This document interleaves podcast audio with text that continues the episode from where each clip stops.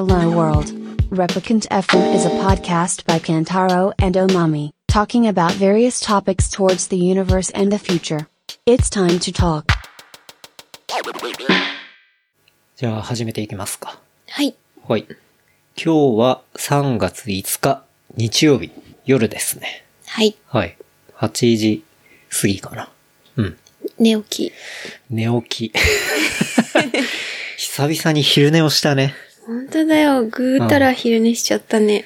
昼寝したな。久々に昼寝したな。久しぶりに昼寝したね。二人揃って昼寝したもんね。もうね。しね、死んだかのように昼寝してた。うん。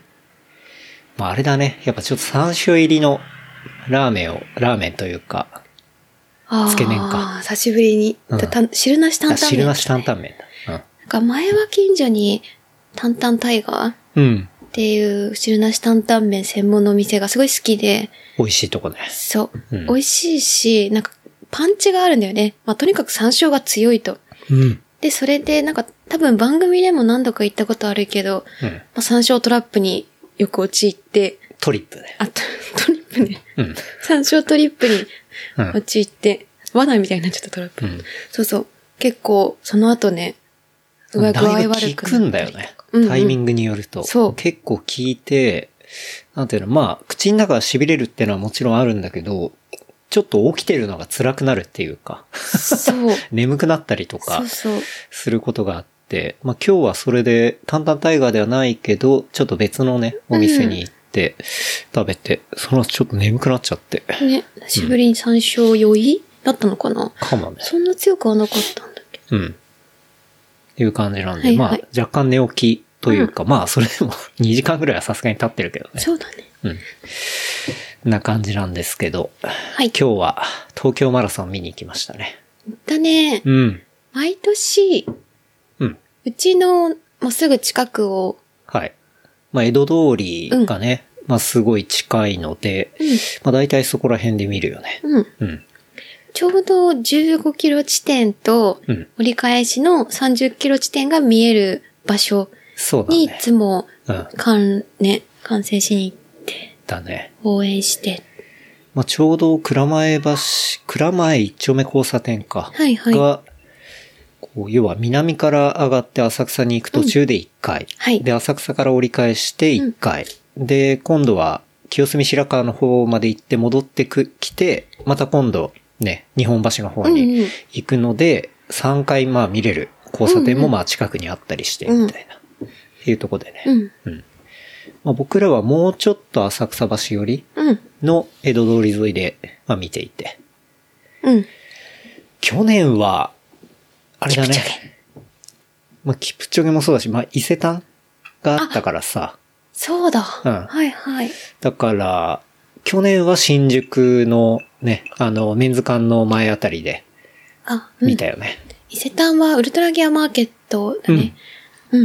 いい伊勢丹。まあ、あれからもう1年経ったんだっていう早いね。ね。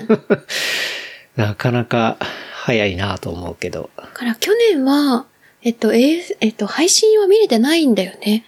配信は見れなかったね。だって、スタートだけそうそう、応援スタして、ートの段で春菜さんとかはい JR さんとかね、うん応援させてもらって、で、まあ、朝礼がある。朝礼というか、勤務じゃないけど勤務みたいなね。まあ、それが、お店が開いちゃうからさ。うんうんで、戻って、なかなかライブでは見れなかったね。うん。まあ、当たり前だよね。売り場で。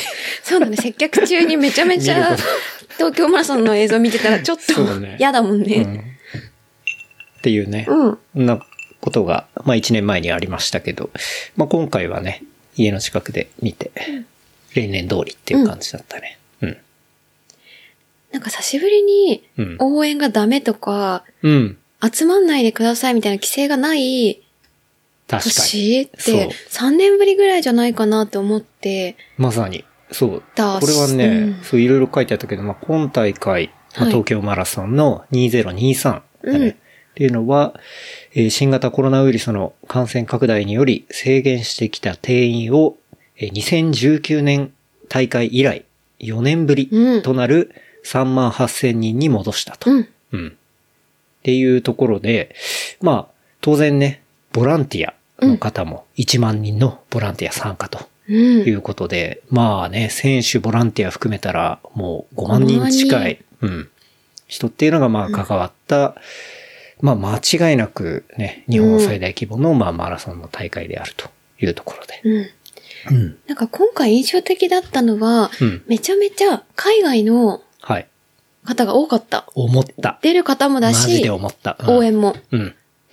そう。ていうのはでね思ったね。俺それさっきめちゃめちゃ気になって、うんなんかもう明らかに体感として、あ、なんか多いなっていうか、あ明らかに多いなっていうのが、もだってうみんな共通認識としてあの場であったもんね。5人に1人は海外の人だったもんね。それはねな、ちょ、10人に1人。いや、それね、実際の数値はもっと多くて、え、あの、今回、うん。もうデータちゃんと出てて、外国人ランナはいーの人数ってのが、えっと、その3万8千人のうち1万2千人いたらしいよ。だから3割。だからまあほぼそうだ3人に1人いかないかぐらいの、はい。うん割合で多いわ。はい。で、ちなみうに、んその、制限がなかった2019年っていうのは2割だったらしいのね。そう。だから、あの規模で1割増えるって相当だから、うん。それ何か理由があるの？どうなんだろうね。まあ、うん。なんて言うんだろう。この、ほら、東京マラソンってさ、えっと、なんだっけ、アボットの、要はその6大レースみたいなのになんか含まれてるんだよね。日本の？そうそうそうそう。ほら、はいなんかニューヨークシティマラソン、シカゴマラソン、あ日本でボストンとか、そうそうそうそう、うんうん世界の。そういう、なんていうのかな、6校ぐらいの、うんうんまあ一番有名なマラソン大会の、はこれですよ、みたいなのうちの一つに、あの、東京うん。マラソンも入っていて、だからまあ、なんていうの、海外からの参加者も当然多いだろうし、うん。そうそう。なんかその6つだったかな。うん。6つを全部出ると、なんかまた要はほら、あの、ジローさんとかやったさ、グランドスラムみたいな感じで、はいはいなんかそういうコンプリートの証みたいなのもあったりとか、あとはまあほら、今回のタイミングでさ、まあ海外からってまあ、あれじゃん？円安、円安というか、まあ そういうのもあるわけじゃん。っていうのもあって、多分結構参加者っていうのは多かったんじゃないのかな。なるほど。なんか東京マラソンって当たらないで有名じゃない。うん。それって同じように、別に、なんだろう、日本人とか海外の方とかっていう枠は一緒だったのかな？いや、外国人枠っていうのも多分ちゃんとあって確かあるはず。値段はね、微妙に違うんだよね。うん、まあそうだよね、きっと。で、なんかツアーと一緒になってたりっていうのはもちろんあるし、うんだその枠をちょっと大きくしたんだと思うんだよね。まあコロナもちょっと終わって、うん。観光業も力入れてるっていうのもあるのかな。かもね。うん。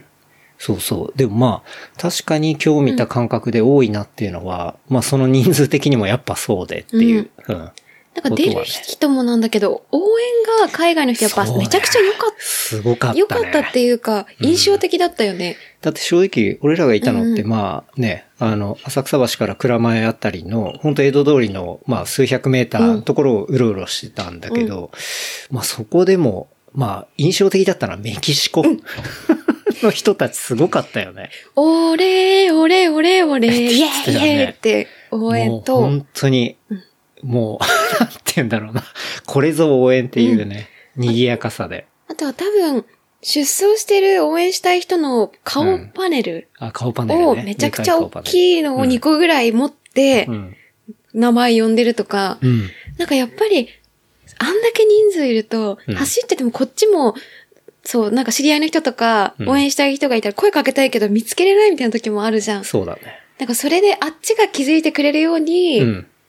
こっちが、なんだそういう風にサインを出すっそうね。ていうのが、うん。そうそう、わかりやすかった。ねうん。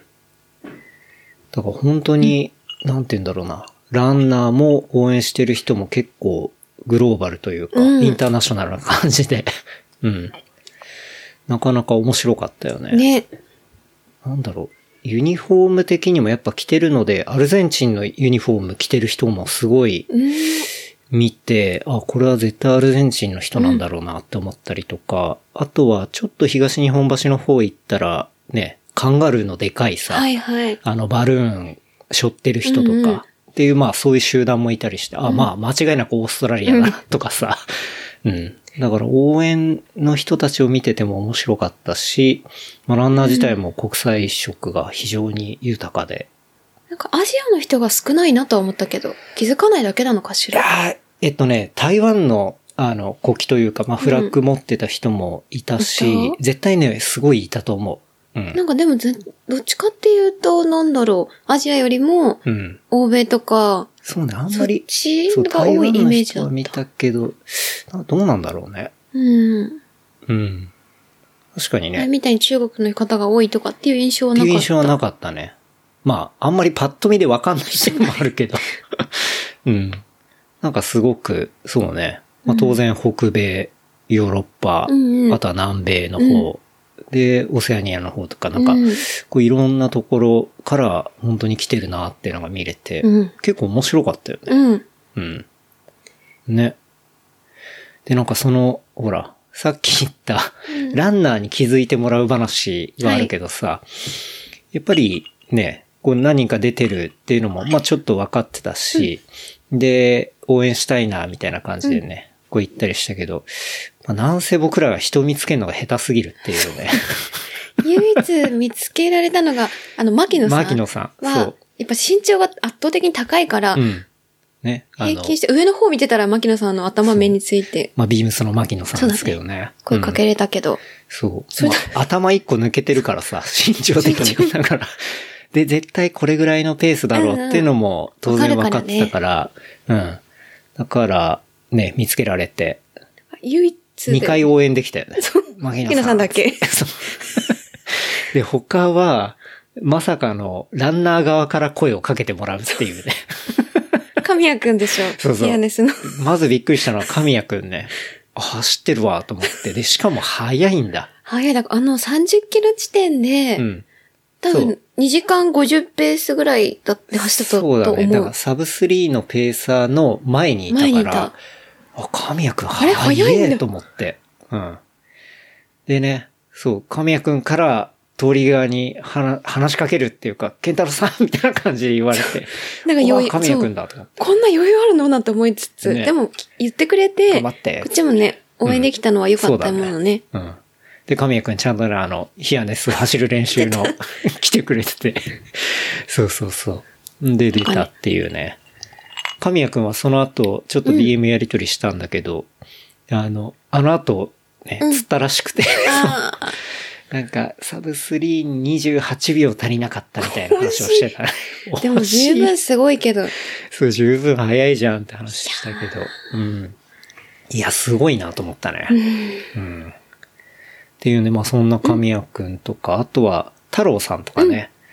あの、よく、えっ、と、里鉄さんとかとね、あの、一緒にイベントとか遊びに来てくれる太郎さんとかともね、あの、通り過ぎ、過ぎ、なんていうの？間際うんに、声かけてケンタロウさんみたいな感じで声かけてくれて。しかも自己紹介まで、太郎ですって言いながら走ってて。すごい。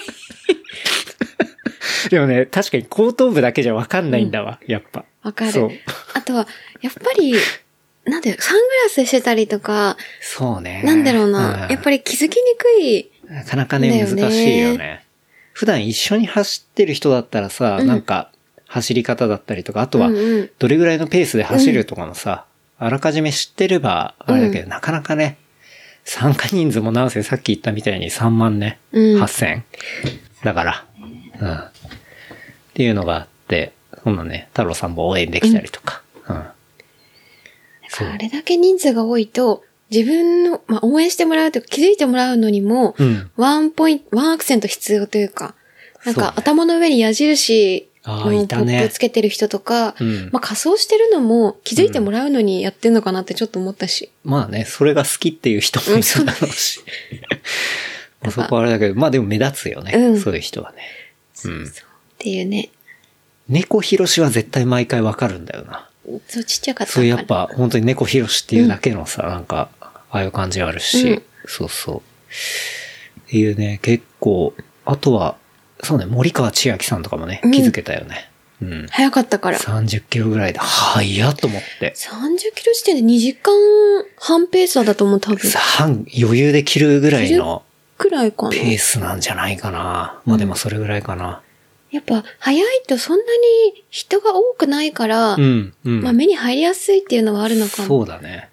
確かに団子にはなってないからね。うん。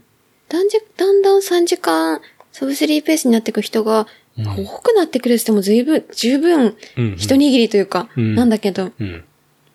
ね。そうね。っていう。感じで、結構面白かったよね。うん。まあ現場で TVer でライブ見ながら、うんううん。ん。まあゴールとかは、まあそういうのはね、見ながら、うん。たんだけど。大阪もね、うん。2時間6かな ?2 時間5は切れなくて、2時間6分13秒6分13だねで9位と感じで。まあちょっと僕は大迫選手大好きなんで、私も、はい。応援してましたけどね。2020年のタイミングとかでも、割と近い場所で動画撮ってて、うん。で、今回もね、ちょっと撮ったりして、そうだね。前はあげたり、しましたけど。そうだよね、うん MGC をかけた大会で、うん。だったよね。違うっけ、まあ、こん、確かそうだったかな。まあ、今回も、そのね、出、MGC の出場権うん。を、まあ、今回もちゃんとめ満たして、で、出場権まあ獲得したみたいな、まあ、そういう感じだね。うん。まあ、ちなみに男子は、えー25歳の山下一隆選手が2時間5分51秒の日本歴代3位の好タイムで、えー日本人選手トップの7位。うん。で、女性、女子は、えー松田瑞希選手。な、この名前ちょっと聞き覚えがね、あるようなね。え、誰？水木さん、松沢水木だからさ。そうだよ。似てる。似てるね。一文字違い。うん。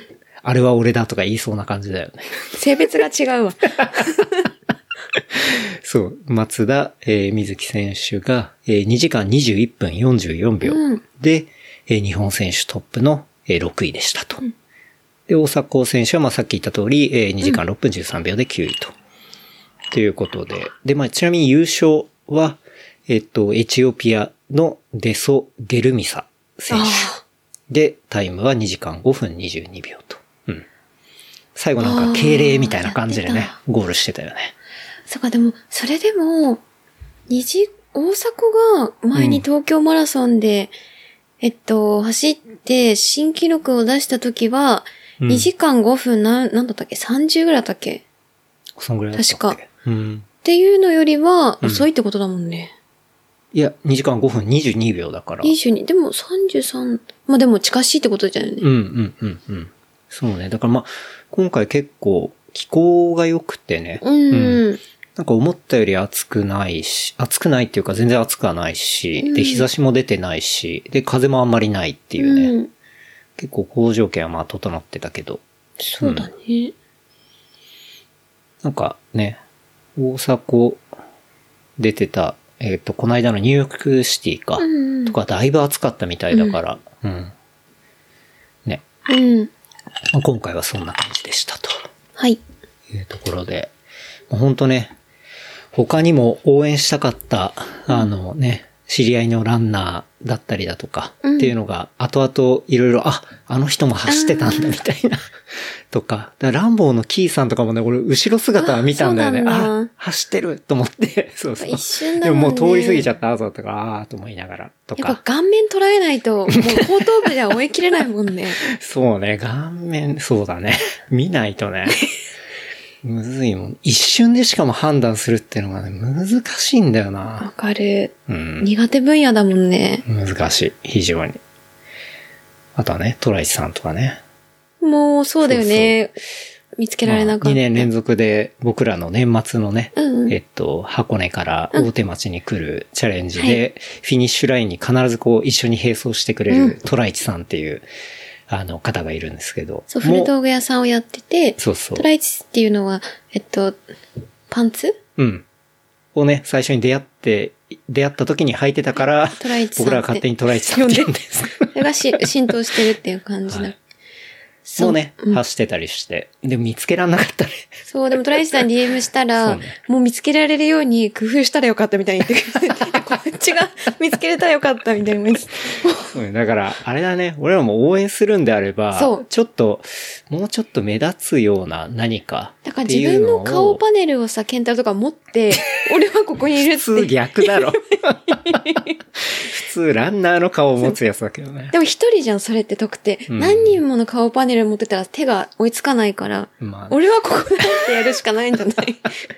どんだけ、こう、承認欲求高いんだよって言われるわ。いや、なんかでも、こう、沿道を見てるとさ、ほら、いろんな地域のランニングクラブの人たちが、こう、上りを持ってたりとか、あはいはい。なんかそういうことで、あの、仲間がここにいますよみたいなことをやってたりするってのあるから、なんかね、例えば番組のあのカラーの、うんなんかちょっとしそうた、まあちっちゃいパネルとかをこう振ってるとか、っていう風にしたら、ひょっとしたら気づいてもらいやすいかもね。うん、とかは確かに思ったりしたけどね。そしたらお互いいいもんね。こっちは、だって応援できて嬉しい。したいからしたいけど気づけないっていうようなうんうんポイントがある。けど、うん全部は応援してほしいかわかんないけど、うん一応こう目に入って、あって言ってくれたら声かけられるっていう。そうねうんうんそれはあるね。ね。それが上手いのが海外の人だったから、ちょっと覚えたよね。うん。海外の人がね、そう、海外組、特にまあメキシコ、オーストラリアとか、なんて言うんだろうな。応援する方もめちゃくちゃ楽しんでる感があったから、そうすごい良かったんだよね。なんかやっぱマラソンとかって、応援がまあ力になるじゃないけど、うんそれってきっとあるじゃない、多分。うんから、なんだろう、だし、走る側も、うん。うん見る側も応援する側も楽しいが、うんなんかやっぱ、ね、ちょっと見習おうぐらい元気な感じだったよね。いや、本当にそれを思ったね。うん。なんだろう、走ることは、まあちゃんとできたり、うんうん。こう、上手かったりなんだりっていろいろあるけど、応援のその盛り上げ方のうん。面白さだったり、うんプロ感だったりとかこれまだまだ足りないなと思ったね。だって、ファイトしか言えなかったもんね。ちょっと、やっぱ普通だったなって。そうね、ちょっとバリエーションがね。うん。ガンバーファイトって、ちょっと普通すぎるよね。うん結構ね、そこら辺は本当に、まあ学ぶべき部分はすごいいっぱいあったなと思ったね。うん。面白かったわ。まあそんなね、はい。東京マラソンでしたけど、本当に走られた皆さん、うん。お疲れお疲れ様でした。様でした。ナイスランっていうことで。うん。わけでね、まあ、実際トップ選手が走り抜けた後もね、制限時間がさっき調べたら7時間。あ、そうだ。そう。で、結構長めなので、うん。まあその後もね、割とずっと交通規制はあって、うん。まあ多分、初めてフルマラソン参加する方とか、もうすごいね、頑張って走ったり、歩いたりもしてたりとか、っていうのを、まあ見てましたね。うん。まあしばらくね、あの、歩いて、その沿いをね、うんコース沿い、歩いて、まあちょっと水着待ちしてみたりね。うん。出てないけど。出てないけどね。うん。最後の6時間、7時間の人たちだよね。イマジナリー見ながらに水着待ちしてみたけど、うんまあ全然来なかったなっていううん。脱落したのかもね。ね。ね DNS でありうん DNF だったっていそうだねんまあね、そんな感じで、うんまあマラソンについては、うん。一応エントリーしてるのがね、うん板橋シティマラソンとはい。いうものが、えー3月19日、日曜日にありまして、25だね。うんこれは毎年エントリーはしていて、っていうのも、まあ、2018年ぐらいからかな。うん。これは。まあ、なんでかっていうと、伯爵がもう、そろそろ10年ぐらい連続エントリーなんじゃないかな。っていうので、エントリーしていて、で、僕も走り始めて、あ、じゃあエントリーしてみようっていう感じで、まあ、走り始めうんた大会なんですけど、まあ今年もエントリーはしていて。で、まさかの、で、まあ、大体ね、そう、あの、春菜さんうん。のね、おなじみ。うん。アラフィフの星、うん春菜さんも出て、で、伯爵も出て、うん。で、まあ僕も出たりして、で、あとは寿司さんとかね、うん。も出たりして、で、今年は池くんも出たりとか、っうん。っていうところだったんですけど、まさかのあの、伯爵春菜さんが参加できずっていうエントリーはしたが、うん。春菜さんはちょっと仕事が入ってしまった、プラス、まあ、足も調子悪いって言ってたうんもんね。っていうところがあり、で、伯爵はバイクロアが被ったっていう、それはもうしやむなしっていうところがあり、で、今回はおまみさんも実はエントリーはしていて、そっていうところがあ。るが、番組でもすごく意気を意気込んで、うん。サブ3、サブ3は嘘だけど、サブ3.5 うん、うん。とかは狙いたいなと思って、そのために、まあスピード練とかも結構頑張っていたのだけど、うん。まあ年末から、ね、合宿炎で足を痛めて、画速炎ね。2ヶ月ぐらいは走れなくて、うん。で、ようやく、まあ、針とかも行ったりして、ようやくジョグできるような、そうだね。最近は普通にジョグできてる感はあるよね。うん。りして、そうそう、やっとこの間も皇居走って、うんまあ、4分台で走れたことに嬉し涙するぐらい。はいはい。まあまあ花粉症だったのかもしれないけど、風邪ってよかった。なんいや、か、でも本当にこう涙が出てきたんで本当に走ってて、時計見たときに、うんあ、なんかやっぱジョグで6分とか6分半とかで、うんまあ15、20とか走れるようになって、もうそれだけでも嬉しうんかったけど、うんあ、なんかそ、まあ、全然速さとかはどうでもいいんだけど、うんやっぱり速く走るって、なんか爽快感を味わうのはやっぱりすごい好きだったから、うん。久しぶりのこれこれって思った時に、はいパッて涙ってほぼ2ヶ月ぶりぐらいのそうみたいな。感じて、でもそれも15キロぐらいで、やっぱり足が気になったからやめて、うん。ってなったけど次の日やっぱ足痛くなっちゃって、とか、まあね、まあ良くないんだけど、っていうのがあって、ちょっと多分、ね、ね、怪しいかなっていうのは、うん。あるかなっていうのまあで、別にね、ね。あの、もうここ数年で結果を出さなきゃいけないみたいな、そういうね、ものではないからね。ね。うん。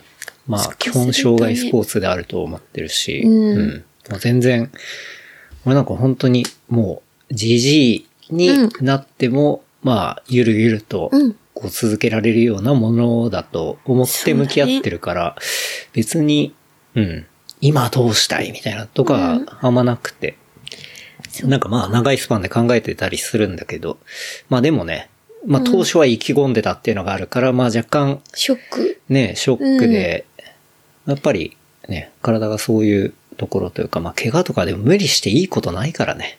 そうだね。うん。なんかそれでまた、まあ結構やっぱすごい走るのが好きというか、まあ日常であったから、うん。それができないみたいなことがうん。結構つしんどい。うんうん。で、でも多分それも同じ時期に健太郎が骨折して、それが多分同じ時期に重なってたから、うんまあ紛れたというか、うんうんあ、なんかお互いそうだから、相手がバンバン練習してた、あ、自分はっていうようなことにはなってなかったから、うんまだ半減されてはいたけど、うん。そうそう、だからまあ無理してもいいことないし、またそれで走れなくなったら悪循環かなって私はちょっと検討。なるほどね。けどだまだやめるとも決めてないみたいな感じ。そうだね。うん。まあまあ無理しない方がいいと思うけそどな。うね。まあ言っても短くはないからね。ね42で。うん。まあまとか。あ。なるほどね。健太郎は、でもこ、れは、まあ、正直そう、まあ、2月なんて俺、あれだよ。さっきストラバー見たけど、トータル2月どんぐらい走ってたのかなと思ったら、30キロぐらいしか走ってないの。1ヶ月で。で、おまみとかゼロだよ、多分、2月は。あ、本当に。まあでも多分、。まあそんなレベルとかだったりするから、だし、うんね、まあ、顔の不安みたいな。ところもあるが、まあでも正直、最近全然普通に走れてるし、まあ、フルマラソンぐらいだったら走ることはできるんじゃないのかなって思ってるから、まあ一応出ようとは、と思ってうん、思ってるけど、まあ圧倒的に、こう、うん。練習量が少ないっていうか、まあ別に 何のための練習だみたいなところもあるんだけど、まあだから、なんて言うんだろうな。まあ自分の今のうん状況どれぐらいいなのかな、みたいな感じで、ちょっと、そうん。まあせっかくエントリーしたし、出ようかなとうん。思うんで。だからその時は顔パネルを、私が出れないとしたら、めちゃくちゃでっかい顔パネルで応援を頑張ってみるよ。ああ、いいね。おま、おま、おま、違う、おま、おれか、おれ、ドレーとかってやってみるようんうん。荒川で、一人。はい。まあ荒川はね、本当に強風が吹くと地獄なので、そうだね。飛ばされちゃうから。僕が出た時はたまたま、なんだろうな、あんまり風が吹いてなかった時うん、だったから、結構快適に走れて、でもやっぱ伯爵とか常連が言うには、本当に強風が吹いた時はもう地獄みたいなうん。ことなので、んそうだよね。荒川ってだって風強いとマジ地獄だもんね。マジで風強いイメージしかないから、自転車乗っててもフラッとなる時があったりするし。ほんとね。はい。だからまあちょっと、うん。うん。あ今これぐらいかな、みたいなうん。ところのテスト的に頑張ってみようかな、みたいな。はい。まあそんな感じかな。復帰戦だね。うん。まあでも俺もそう、病み上がりっていうのもあって、あんまりモチベーションが上がってなかったっていうのはまあ正直なところなんだけど、まあ今日のうん。東京マラソンでね、もういろんな人が、うん。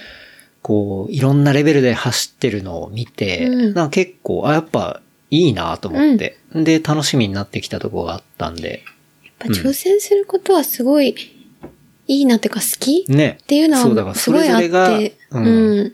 別になんかやってるみたいな。入賞することが全てではないし、自分がこうやって掲げた目標に対して頑張るってことは、やっぱすごい自分も好きだし、うんうんうんあ、いいなと思った。それがランでも自転車でも、まあそれ以外でもいいんだよね。うん、うん。そういうのはやっぱり目に見えるからね、ねいいなと思ったよ。うん。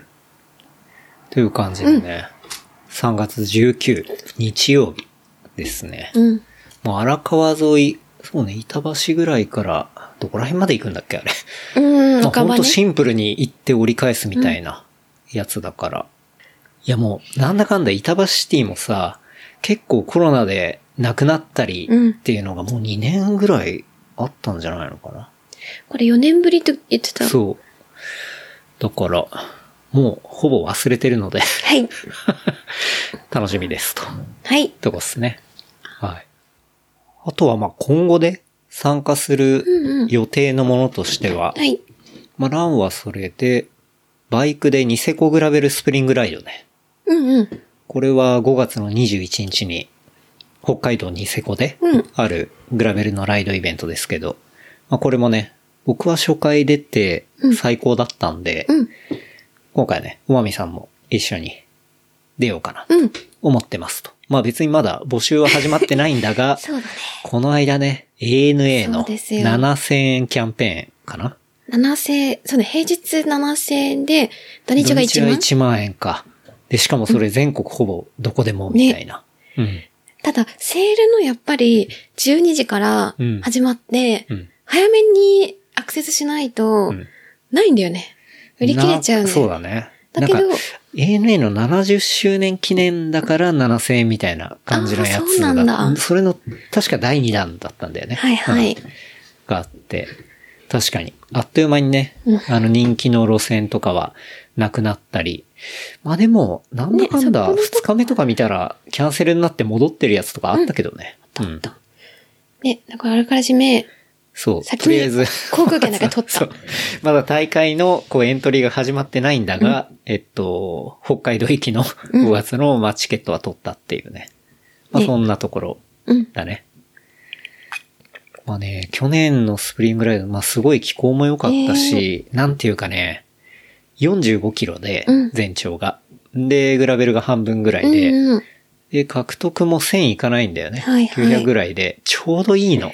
ええー。なんかね、いいなぁもう過酷とかじゃなくて、うんね程よく、ねそう気持ちよく走って、で、あとはさ、もう、札幌とかさ、うんで、寿司食えばいいじゃん。うんっていうなんか、そういうほどほどの楽しい感じがうん詰まってたのが、あのスプリングライドで。そう去年はまだ自転車すら乗ってなかったから5月は多分ま。そうだね。ううんん。だったから楽しみ。だね。まあそんなね、ANA のやつで安く取って行きますってのと、あとは、一応ね、その5月は北海道ニセコだけど、4月にもチケットを取ってね、うんううん。ん。沖縄にね、久しぶりに久ね。々に行くね。そう。うん。ただあれ、あの、画面が良くないので、骨折しているので、あの、はい。好きな、潜りとかのうん。なんだろう、メ、メガネじゃ、アイマスクじゃないし、なんだっけ？そう、まあ基本僕らまあスキンダイビングっていうか、そうダイビングをが好きなので、うんそのゴーグルゴーグルだね。をするときに、あれ結構深くいくとなかなかの圧迫感があったりはするんで、まあそこを、うん。そこがやっぱまだ若干不安なので、そうあんまり ダイビングガンガンは無理だなと思ったので、うん。えっと、本来だったらやっぱ石垣とかね、うんちょっと宮古とかまあ離島の方に行きたかったんだけど、割とそっちに行くと潜って、うん。まあ、走って、うん潜ってみたい、飲んでみたいなのが主流だったけど、ちょっと難しいかも。そうね。でまあ、ガンガンアグレッシブには無理かなと思ったんで、まあ、なかなかそしたら最近沖縄の本島って行ってないなと思って。なので、ね今回はまあいいタイミングだし、あえて本島の方行こうかっつって、まあ、那覇行きのね、ね。チケットを取りましたね。うん。自転車持ってってもいいしね。走ってもいいし、ね。そうだね。ランもできるし、まあ、今だったら、あの、車の運転も不安はそんなにないので、はい。おかげさまでというか。なので、まあもうちょっと北の方にね、うん。まあ前も行ったけど、大宜味村だったっけ、うん。そう、結構北側というか、あっちの方に行ってもいいし、うん。うん。まあいろいろ、その那覇の方でも、最近行ってないようなお店とか、久々に会いたいなって人もいるし、うん。そうだよね。ここ、12月から1、2、3ヶ月ぐらいはあんまり旅行に出かけられなかったから、うんうん。トラベル欲求がすごいあるもんね。そうだね。うん。で、気づ、気がついたらセールでめちゃくちゃクリックして撮ってたっていう感じだったのね。うん。というわけでね。うん4月は沖縄、5月は北海道ニセコとうん。いう感じで、はいいろいろ行こうかなってね。ところとか、そうだ、その、飛行機のセールで行ったらさ、はいはい。この間香港エクスプレスか、はい。香港エクスプレスのセールのメールが来てさ、うんなんか香港エクスエクスプレスとかも久々に聞いたなと思って、だって前はすごく安く死ぬほど使ってたそう、使って撮ってたよね。香港なんて本当に、なんて言うんだろう。軽く、大阪行くぐらいの気持ち、なんなら八王子とか立川行くぐらいの気持ちで、香港ってね、出た。行ってた感じで。だって初めて一緒に、うん。結婚する前に、で、初めて一緒に、ラフに旅行に行こうって言ったのが香港だった。そうだね。で、本、チョンキンマンション泊まって、そうだね。面白いからっつって。で泊まって、うん。っていうのが一番初めだったから、そうそう。そう。でまあそんなね、めちゃめちゃラフだ香港エクスプレスからセールのメールが来て、うんお、LCC のセールのメール久々に見たなと思って。私は山ほどチェックしたのにね。で、1万円みたいな。ああ、やっぱ結構海外旅行の感じの戻ってきてんだな、みたいな。んで、あ、じゃあ香港今いくらぐらい？まあ1万円って書いてあるから、はいはい1万円のチケットいっぱいあって。んで、あ、じゃあ例えばこの日程どうなんだろうって思って最後決済しようと思ったらもう サーチャージが乗って結局往復ね、5、6万とか乗ってて。うんああ、なかなか、そっかそっか、と思って。前だったら、そんなことなくて、うん。だって、覚えてるもん、本当に大阪に新幹線で行く往復より安かったんだもん、うんトータルが。うん。余裕で。そうだよね。で、うん距離的にも5、6時間だよね。そうそうそう、それぐらい。まあ、石垣、石垣は3時間か。うん。まあ、ちょっと新幹線で、函館？行くのと一緒ぐらいだ。うんと。かそうね。だったから、ああ、これか、サーチャージが高いっていうのは、って身に染み思いながら。て分かったってことだね。うん。で、香港にトータル5、6万。ううんーんってなって。ちょっとわかるなそうなんかあの時の、そう、一回安いものを見てしまったから、高いところにベットできなくなるっていうね。なんかそんな現象で、なるほどって思いながら、ちょっとスルーしちゃったけど。っていうこともね、ねあったりしたけど。うん。そうそう。で、あとは5、だ5月は北海道で、6月がね、うんあの僕は富士ヒルうん。という、富士ヒルクライムっていうね、これは山梨県の富士山麓、富士山のね、うんえっと、そういうところでまあ開催される自転車のロードレースでヒルクライムレース、だから上りのね、上りだねレースだね。まあ下から5合目ぐらいまで上がるようなレースがあって、なんで言うとスカイランってことだよね。あ、そんな感じだね。うん。なので、まあそれっていうのが、まあ標高差とかゴールの地点の標高あとは参加者の人数の、いずれにおいても日本有数の規模っていうか、一、回去年、ていすけさんの応援でね、行ったあの、。行って、で、6月で、まあ、自転車も割と乗り始め。うん、うん、うん。で、ていすけさん応援にしに行って、うん帰りに、えっと、富士演習場のうんグラベル初めて行った時だね。はい、そうだね。グラベル面白いと思った時だったと思う。うん。まあそんなね、うん富士ヒル、富士ヒルクライムに、ちょっとまあ、あの、お誘いいただいて、で、参加しようというとこですね。でもやっぱ参加者人数がものすごいから、やっぱ宿泊場所とかも結構取り合いみたいな感じで、で、前日に荷物も預けなきゃいけないから、うんあの、もう会場にものすごい近い、えっと、キャンプ場まあ、うんロッジとかもあるところで、まあ、ピカってあるじゃん。うん。あのシリーズ。はい。あそこの、えっと、富士、吉田か。うん。がもう会場からめちゃめちゃ近いから、そこをもう絶対取ってやろうと思って。なんかね、3ヶ月前にピカって予予約サイトがオープンするのね。オープンするっていうか予約ができるようになうるの。ん。だからちょうどこの間、6月4日のうん3ヶ月前で、3月3日の夜中か。うん。うん。で、もう頑張って取って、うん。あの、コテージを取れたんで。よかったそこで、なかなかね、車もうん。結局出るのが大変だったりしちゃうから、うん。うん。まあ新幹線かなんかで、特急か、臨行で行って、で、まあそこで整えて、で、参戦しようかなとうん。いう感じですね。はい。まあそんなね、今のところは予定になってますが、うん。気になるニュース、はい。言っていいですか？うん。はい。えーペット系 YouTuber、4400万円でチャンネルとともに猫売買、批判殺到、案件削除っていうね。まあこういうニュースがありまして。で、これっていうのは、うん。ペット系 YouTube チャンネルがサイト売買サービス上でチャンネルとともに出演している猫を譲渡する案件を掲載していたことに批判が相次いだと。で、案件は、はいはいえっ、と、3月2日に削除されたというところで、まあこれはどういうものかっていうと、うんうん。サイト売買サービス、サイトストックっていうのがあって、はいはい。でこれ、サイト売買サービスってさ、そもそも何、何よって話なんだけど、え、もともと自分とかが運営してたサイト自体をうん消しちゃうとゼロになるけど、うんそのサイト自体を運営してそのままやってくれるんだったら、うん。いくらで売るよって話。ってこと？うんだ要は、はいはいそうさ、自分が育てたサイトを誰かに売る。だからまあ会社を売るみたいな感じに近いよね。うんうんだから YouTube で、えっと、これだけ、えっと、月間稼げる、えっと、チャンネルになりました。で、うんそれを、えっと、買いませんか？みたいな。だそれが別に YouTube チャンネルだけじゃなくて、他の、例えばメディアとかっ。ていうのが、まあそういうサイト売買サービスってあるのね。うんうんうん。っていう、まあそのサイトストックに掲載されていた案件で、でうん。えー最高利益付き410万円。ペット系 YouTube の譲渡みたいな。まあそういう案件が、まあ、載ってたと。っえ、そこに猫ちゃんも一緒にってことなの？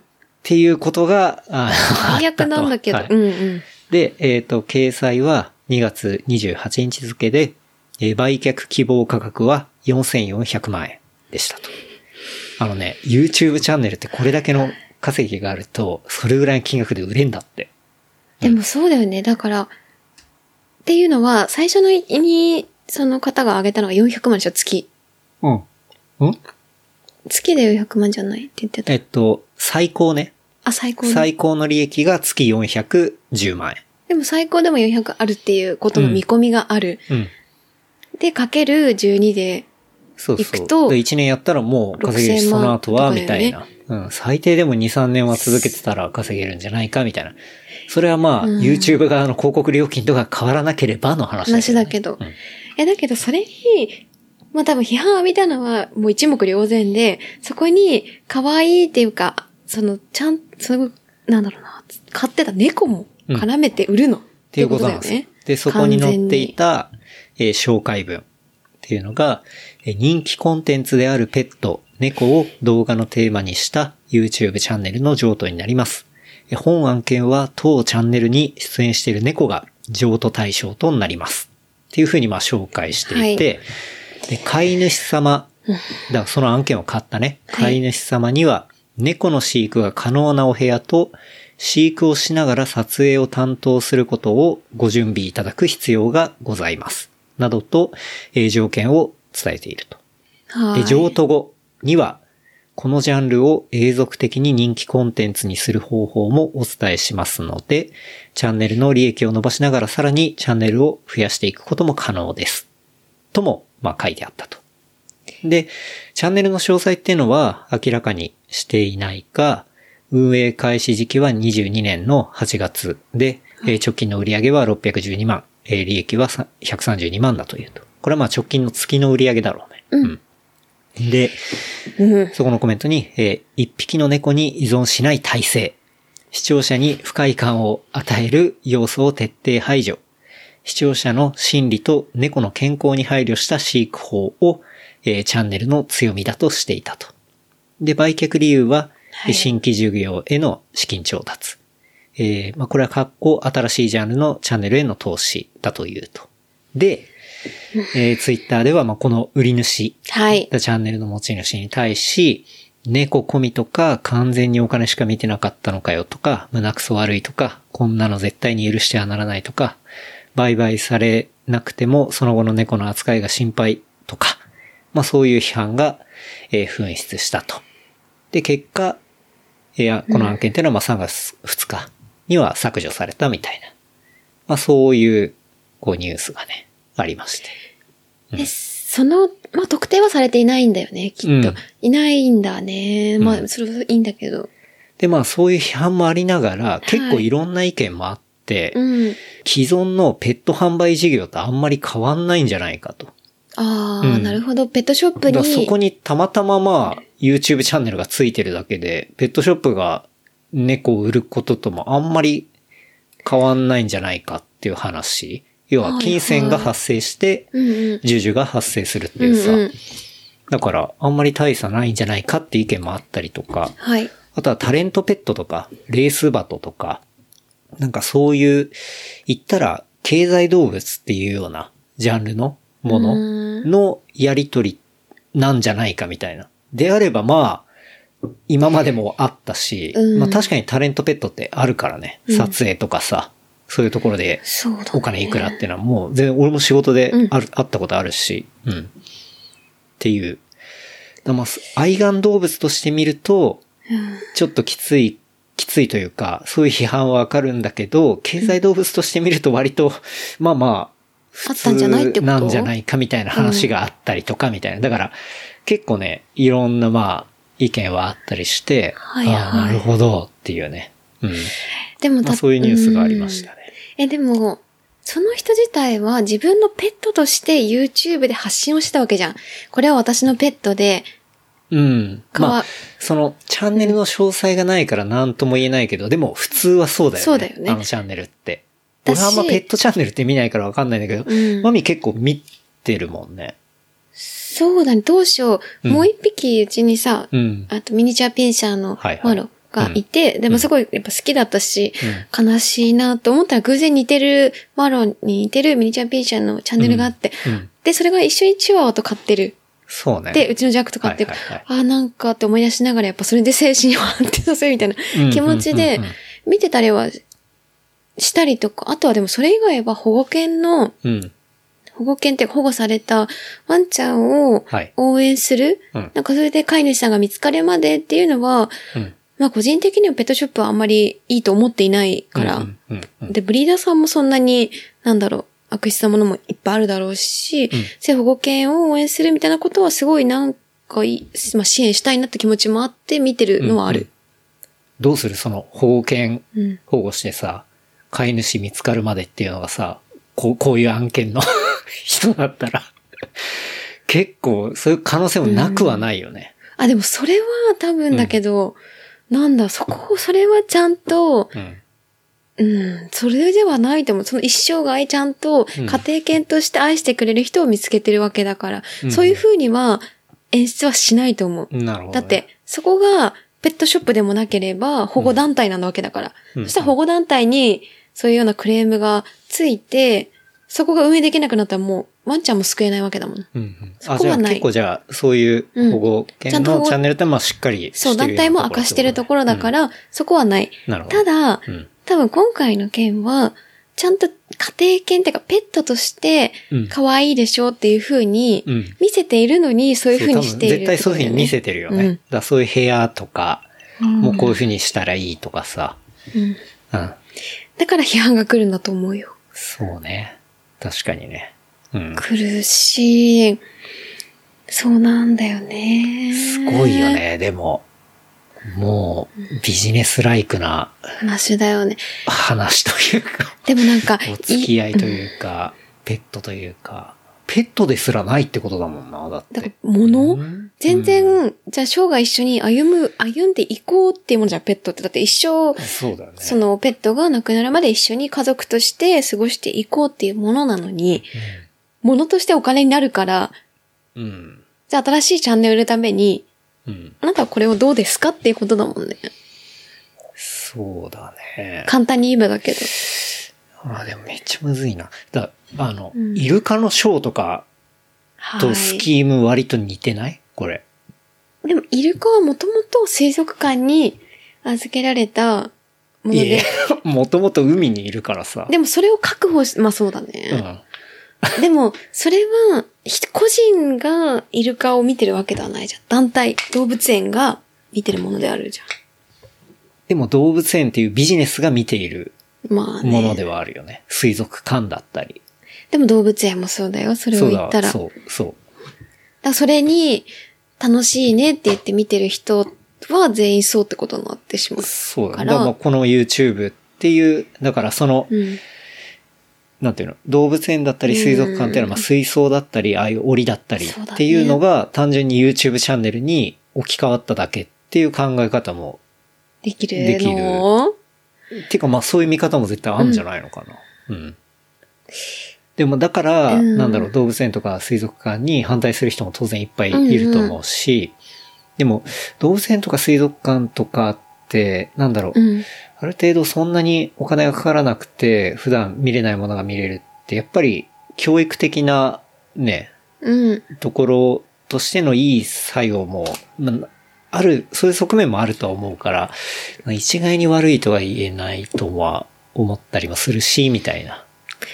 そうだまあね。まあ、すごいむずいね。でもなんかマミが思うのは、なんか YouTube を例えば始めたいうんっ。ていうのによくある記事で、うん、なんだろう。始めやすいのはペットチャンネルみたいなのとか記事結構ある。へえ、なんていうのマジ？まあ、ペットを映すだけ、うんそれで日常も自分でも記録できるし、はいそれも発信できてうんいいよみたいな記事が結構ある。だよねうんで、それ自体結気に食わないというか、まあ、なんだろうな。そう。いや、YouTube チャンネル始める動機で、犬猫とかというかまあ、ペットを飼い始める、それはおかしいとはで思うわも、。そういう人は結構いると思う。うんそういうふうに、うんなんか一コンテンツとしてペットを受け入れるっていう人も、やっぱいると思うんだよね。コンテンツとしてペットを受け入れるってすごいけどな。うん。ていうのがあったりとか、んするのは、飼ってる身からするとさ、うん飼ってるというか、家族として一緒にさせてもらってる身からすると、うん。そういうことではないって思うけど、例えばこれが子供をさ、うんファミリーを、子供を上げているチャンネルはい。ってもう結構いっぱいあるじゃない、きっと。うんうん。全然普通にファミリーチャンネルっていっぱいあって、うんまあそれは売買まではいかないけど、うん。なんかペットを見せてるとかになって、うん。なんかそう、なんか、それは全然いいけど、なんかまあペットがっていうのもなんかわかんなくなってくるよね。あ、でもその子供の話でこれに置き換えるとものすごい怖いな。うん。やばくない？もう倫理観崩壊してるよね。うんえ、だって、ね。子供の成長チャンネルはこれだけ稼げるんで、子供をみたいなさ、怖いねやばいよね。終わってるよねで。もそのノウハウは教えますとかは出てくるかもね。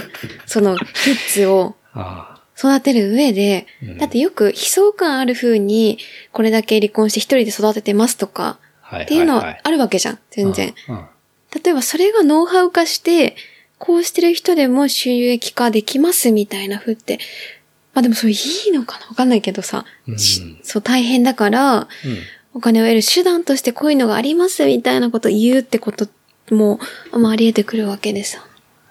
あり得るだろうよね。ね。まあそこが、ね、うん。利益を生むっていうことが、気づいた人はまあノウハウ化させて、そういうものが増えていくっていうのはもうしょうがないからね。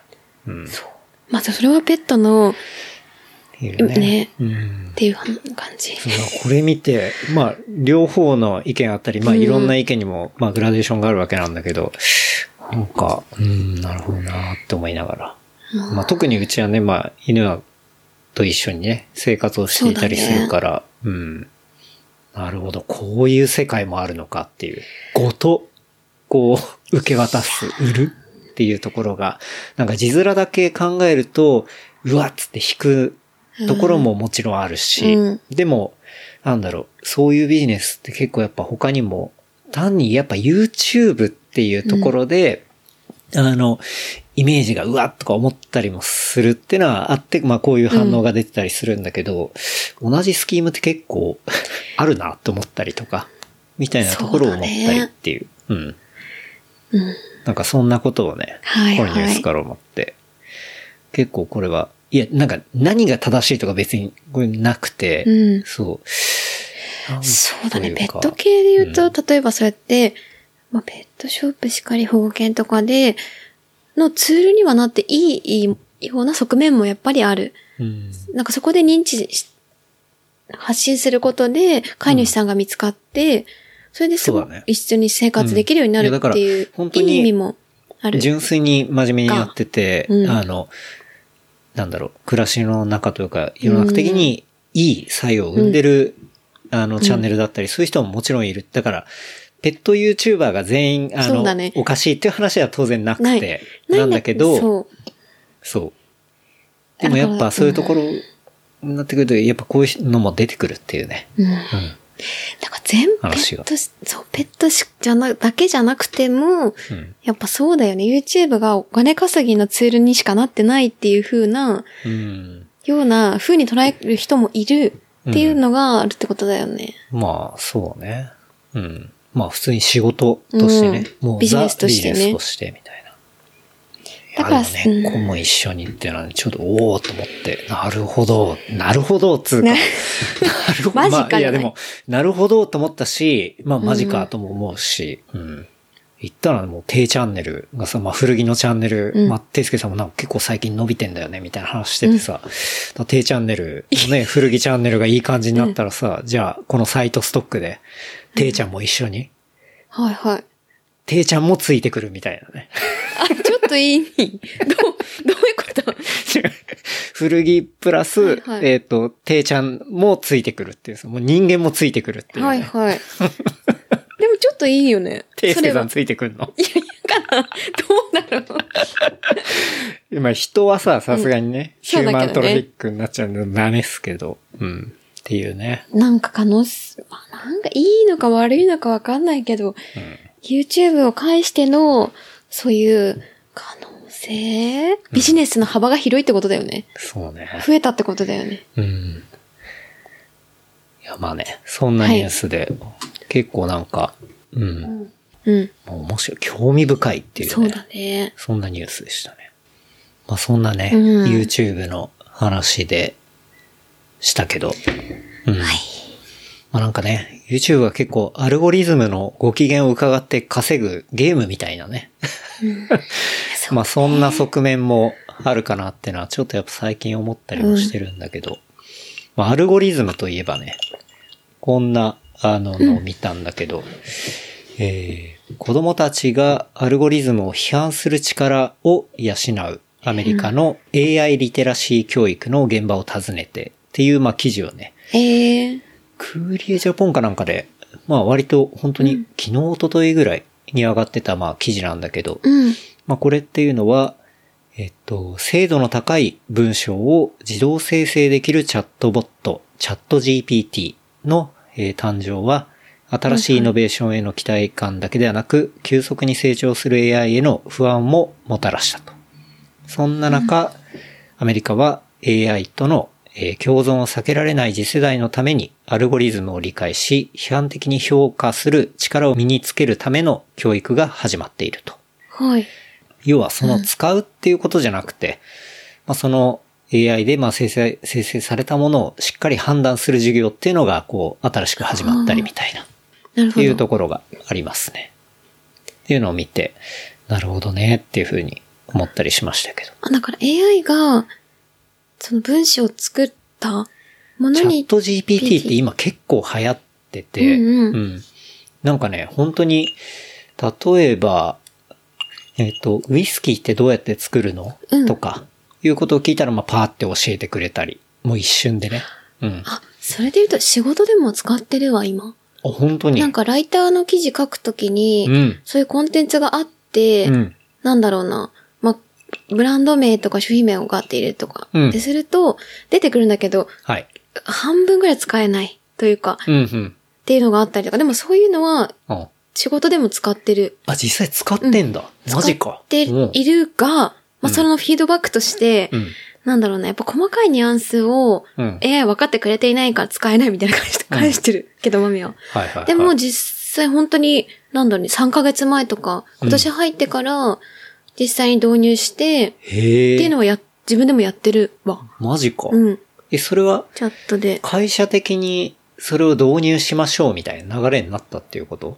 なんていうんだ、今まで、例えば制作、文章を制作する上で、例えば、ファッションのものうんであるとかだと、ブランドをどういうブランドかっていうのとか、うんこういう商品があるっていうのは自分のメモというか自分の頭に入れてうん。やってるって話をしてたの。はいはい。だけど、なんかそれの手助け、アイデアの一つになればいいなと思って、うん上の人が、叩き台みたいな感じってことだね。うんそれをそのまま出すんではなくてドベースを使う、そうそう作るっていうか。のがあると、もっとやりやすいんではないかっていうことで。入れようみたいな話をしてくれて、はいはいじゃあそれをやってみたい。けど、まあ、半分ぐらい使えないなというか、んんんそう。なるほどね。っていうのはあったかも。それで言う。そっていうことかな、うん身近なもので言うと。いや、まあ、本当にそういううん。ところ。まあ、聞いたら出してくれるし、例えばこの物語とこの物語のエッセンスを入れて、なんかストーリーを作ってくれはいってやったらやってくれたりもするし、あとはまあ、文章の構成というか、あの、うんうん。えっ、と、文法チェックしてくれみたいなしたらやってくれたりとか、うんまあ、うん。チャット GPA ってもう本当に最近 もうバズワードみたいになってたりす。るから。名前は聞くうんわ。まあ、みんなだいたい一回はいじったりしたことあるんじゃないのかなとは思うんだけど。うん。まあでも、身の回りでそうやって、まあマミはさうん、一、個、まあ仕事としてライタうん。ーの、まあ仕事もね、あったりはする中で、やっぱ入ってきてるんだなっていうのは今聞いて、へえと思ったわ。そう、でもなんか半分、やっぱり主観を入れるものに対してはうんないと思うんだよね。うんただ主観を入れないで記事を書くっていうものに対しては、うんまあ入れても効率的になるんじゃないかっていう側面があって、使ってる。ってみたけど、そんなに、まあ、うーん、っていうのはあるけど。この記事もうん。基本的に、その、チャット GPT が用意したうん。授業で、えっと、これはこういうものですみたいな、なんかそういう説明とかが、やっぱりちゃんと生身の先生がうん。考えた授業の方が、あー。あの、骨にも肉にもなるみたいな、うん。なんかそういうことだったみたいなのが、まあ、この記事にはまとめられたてたりして、うんでも、その、チャット GPT が作った授業が有効だったか有効だ、でなかったかうんっていうことはあんまり問題じゃなくて、そういう、なんて言うんだろうな。AI との共存をかん、あの、もうそこは避けられないわけじゃん。うん。だから、ちゃんとそこを冷静うんに、そういうものがあって、これが有効なのか否かっていうところをうん判断するっていうことがすごい大事なポイントだなと思って、この記事読んでて。そうだね。らマミの場合でいくと、そういうものは導入したわけじゃん。うんだけど、結局やっぱマミ判断して、あ、これは使えないな、みたいな。でも、うんこれは使えるかもしれないな、みたいな。っうんうん。ていうところを、やっぱ判断するっていうところがすごい大事だと思うし。そうだね。でも、なんて言うんだろう。今、そういうものが出てきていてさ、うんで、見えないところにもあったりしてさ、で、あ、これは後ろにそういうものがあるなっで、理解しながら、うん。そこから吐き出されたコンテンツを受け取るのと、そういうことを全く知らないで、そのまま受け取るのだと、もう全然違うじゃん。そうだね。うん。裏側、黒子の裏側が分かってて理解するのと、もう全く鵜呑みにするので、そこの判断基準も違うし、うん。なんかちゃんとそこを見極める、ちゃんと評価、人間が評価するみたいなうん。ことを、こう、まあ、若い世代に今やってる授業があるみたいなところのを見て、めちゃめちゃ大事だなと思ったんだよね。そうだね。授業としてはめちゃくちゃいいことだよね。うん。だって、うんそういうのが評価できないとさ、例えば、ちょっと前であったけど、インスタはいの広告とかで、え、なんか、この間話した話題が広告に出てくるんですけど、みたいなさ。あれとかも、ちゃんと要は AI のそういうアルゴリズムが高度になってるからそういうのも、ものが出てくるわけで、うん。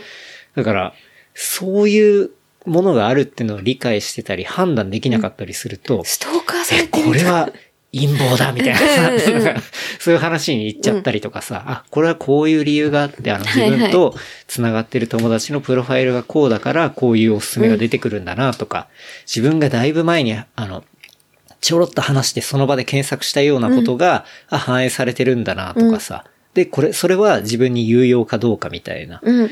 ことを、なんだろう、ちゃんとは判断できるというか、うんうんそれ全部分かってて、あなるほどねっていう風になるか、そういう風になっちゃうかってさ、うん結構、やっぱ、この部分ってすごい教育で大事だと思ったし、そうだね。うん。っていうのが、うん。見てて思ったね。なんか、昔、俺が思ってたのは、学校の授業で検索の授業うんっ。ていうのを、あの、もっとした方が、えっと、わからないことに対して、うんまあ、ある程度の正解を見つけられたりとか、自分で、まあ、スマホなり PC さえあれば、ある程度の情報にはたどり着けるっていうか、だから、そういう検、どうやって検索をしたら正しい情報にたどり着けるかっていうところを、あの、学校でも教えた方がいいんじゃないのかっていうふうに俺は思ってたのね。でもそれはそうだよね。っていうのは、うん自分たちは学生の時そんな小学校、中学校とかの時って、そもそも媒体がなかったじゃん。パソコンしかり、スマートフォンしかり。うん、うん。そんなになかったじゃん。うん。そうね。小学校ぐらいからようやく PC 使い始めたからね。うん。そんなにあんまり検索がいいこととして捉えられていなかったじゃん。先生からしたら。うん、そうね。まあ授業で教えたりとか、まあ本読んでみたいな話はあったけど、うんでもやっぱね、情報を自分で掴みに行くスキルっていうのもすごい大事だと思ったから、うんなんかそういう授業とかでやったら、もっと、なんだろうな、そういう、調べることが民主化されるんじゃないかな、みたいな思ったのが、うん。まあ数年前もあったんだけど、なんかやっぱ、うん、そこの部分からさらに今、うん。もっと2023年になってくると、そのアルゴリズムを理解するっていう授業も大事なんだなっていうのが、なんか結構この、あ、そういう授業が今アメリカでもね、やってたりするんだ、みたいなところを見て思ったことで、だからそこをちゃんと理解して自分で、まあ、考えて評価できてみたいなうんとこ。ろっていうのは、すごく、もう俺も多分もっとつけなきゃいけないと思うし、うん。うん。で、そのアルゴリズムが、まあ、暮らしを良くするのか、みたいなところっていうのも、なんか、うん、しっかり考えなきゃいけないな、みたいなことを思うし。まあ、だからそれが、さっきの YouTube の話にもまあ繋がって、うん言ったら、レコメンドエンジンだったりさ、うんもうビジネスする人からすると、そのアルゴリズムをいかに、こう味方につけるかっていうか、まあそれに沿って金を稼ぐか、みたいなところになってくるわけじゃん。うん。うん。だなんかその部分っていうのを介したコンテンツとをどういうふうに見ていくかとかさ、うん。なんかそこら辺がすごいこれから大事になるんだな、みたいなことをそうだね。この記事からとか、あとはちょっと最近考えてたことで思ったなっていう話。うん。確かにね。なんかその仕組み自体やっぱり知らないと、あ、なんか怖いなとかわかんないなっっていう風になるのって大人でもそうだから、うん。子供でももちろんそうだと思ってて、うん。なんか例えば、まあ、会社の人に、ここの飲み屋さんめちゃくちゃいいよって教えて、サイトを送るじゃん、URL で。うん。で、そのサイトを送って見た友達が、あ、なんか広告にアダルトグッズ出てきたんだけど、これ、マミさんがなんか調べてたやつが出てきたのとか言われたことあるの。何それだからその飲み屋さんははあ URL こっちが送る。あっちはその URL 開く。はいはいはい。で、それ自体は URL 送っその URL に載ってた広告がアダルトグッズだったってこと？それってマミじゃないじゃんマミじゃないから、その人だから。めちゃくちゃその、え、なんか、それだいぶ恥ずかしい告白をしてるね。夫。もそこの通りだからな、なんかそういうの見てたの？とかえ言われたことがあったの？いや、ちょっと待ってくれよと思ったけど、まあ、めんどくさいから、うん。まあ、うん、そういうことはないけど、うん。っていう話をした時があって、うんうん。で、その仕組み自体がわかんない人もやっぱいるんだよね、大人になっても。そうだろうね。友達とかでも。うん。わかんなくて、うんなってるけど、こっちのせいにされても、なんかなんでそんなに、こっちから伝えなきゃいけないんだそれはめちゃくちゃ恥ずとかか。しいことを告白してるっていうのは分かってないね分かってないけど、うんそこを一から説明するのも恥ずかしいじゃん。そうだね。そういうアルゴリズムがあって。完全あなたが見てるからですよっていう。そうなんだけどねまあ、あなたが見てるもしくはあなたはそういうターゲットだ、うん。でそういう人なんだっていうふうに。判断されていて、うんで、映し出されたもので、私が送ったその飲み屋さんのサイ自体は何も関係がないじゃない。っはい。ていうことを説明するのもあれだから、うんまあちょっとスルーしたけど、うん。とか、やっぱり、子供でも大人でも、そういう人がやっぱり、多い、うんうんいる、一定数いるから、うん。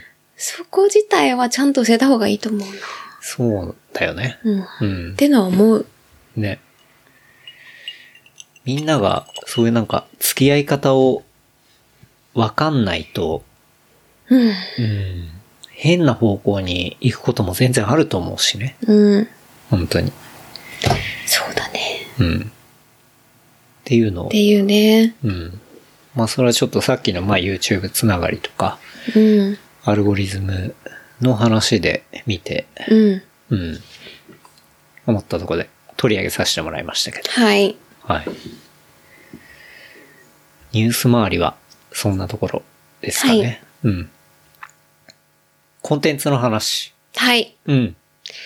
最近見てるもの、でいく最と、近は、ザ・ラスト・オブ・アス。はいははい。これはね、見てますね。い。見てるね。えっとね、なんで見ようと思ったんだっけ？いや、なんか、すごく、世界的に流行ってるっていうのは知ってたから、なんか気になってはいたね。うん。で、なんだったっけな？なんでだ？ちょっと時間があってなんか見るかみたいな時うんにうん。探して、あ、じゃあ、まあいいタイミングだし見るかみたいな感じかな。で、Unext で、うん。HBO でそ上がってたんだよね。う。はい。そうだ。まあこれっていうのが、え2013年にはいプレイステーション3専用タイトルとしてまあ発売されて、全世界で200部門以上のゲームアワードを受賞した大人気作、通称日本だとラスアスって呼ばれてるらしいんだよね。はい。ラスアス、んキャッチだね。だから要はゲームが元になってる、うんえっ、と、今回まあ僕らが見てるのはドラマというところで。で、まあこのゲームっていうのは、本当映画を見ている感覚っていう触れ込みの、えっ、と、そういうゲームだったと。で、それが、えードラマ好きの信頼が厚い HBO によって、えー実写ドラマ化されたというところで。で、この HBO 作品っていうのは、まあ日本だと Unext はいはいで見れるので、なんで、まあ僕らも Unext で見ているという感じ。今までだとユーフォリアとかうん。だよね。はい。すごい好きな作品だけどユーフォリアも HBO のオリジナルだね。うん HBO は Unext でしか見れないっていう契約なんだよね、きっと。そうだね。うん。なるほど。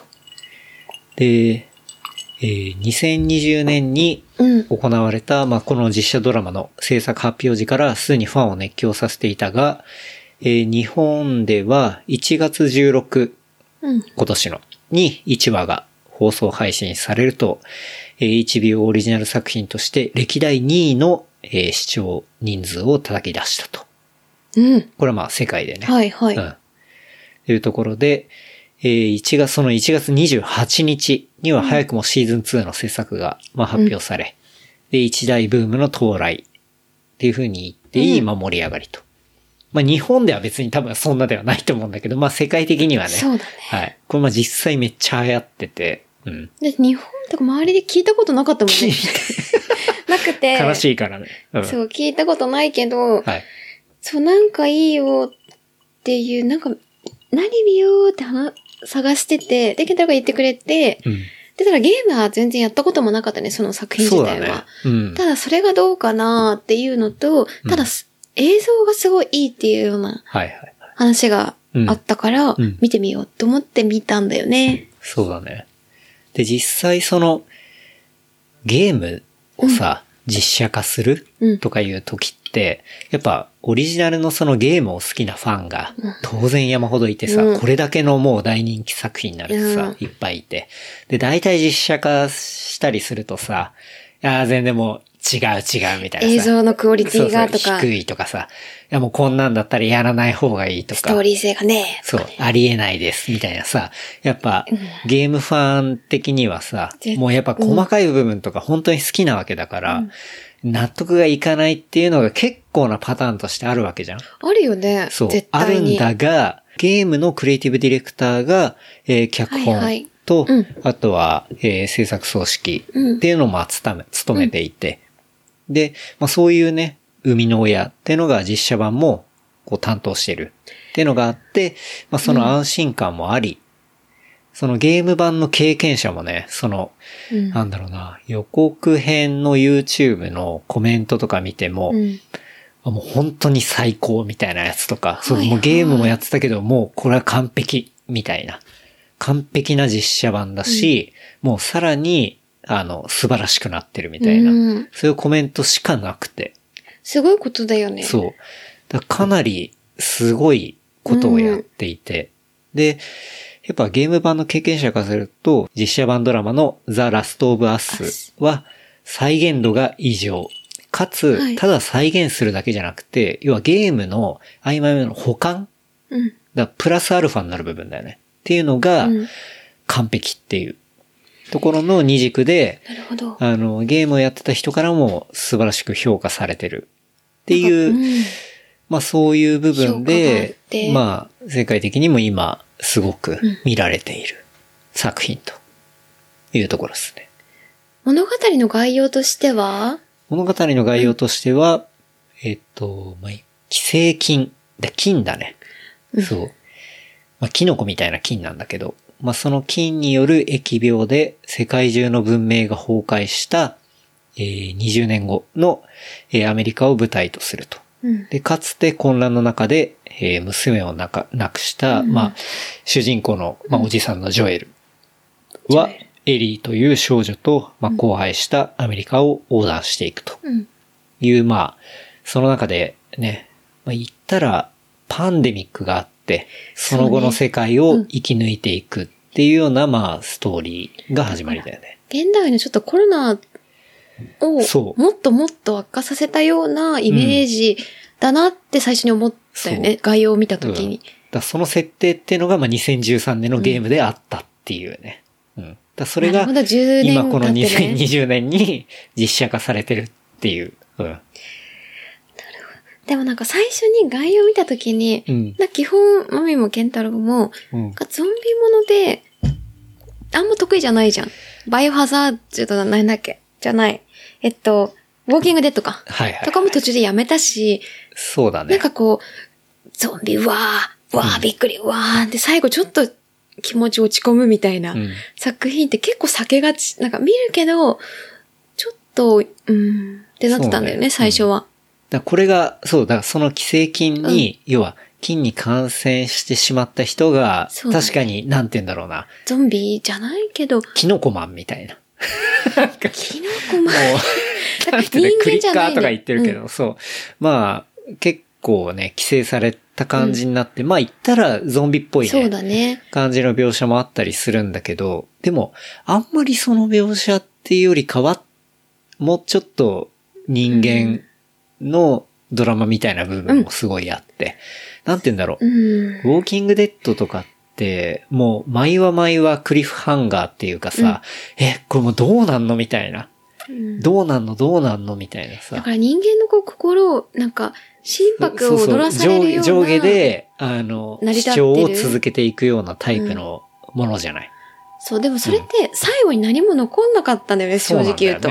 で、それで結局、なんか、心を上下されんのに、もう疲れちゃって俺らは見るのをやめたんだよね。なんか最後に何かうん。残ったものがあれば、うんそれを糧に見るのを続けるけど、うん。そうじゃなくて、なんかこれって一生見続けても時間の無駄だなって思ってやめたんだよ、確か。そうだね。そうそただうそうそう。今回もそうかなってちょっと不安はあって。そうね、なんかおん、同じ感じのさ、うんゾンビ、ゾンビ的な、まあ、ものも出てくるし、な荒廃した世界でって、なんか、うんあ、まあ、そういう感じなのかな。ねでもまあ、流行ってるし、見るか、みたいな感じえっと、で見たら、HBO を信じた。そうだね。そうっていうのがあって見てみた。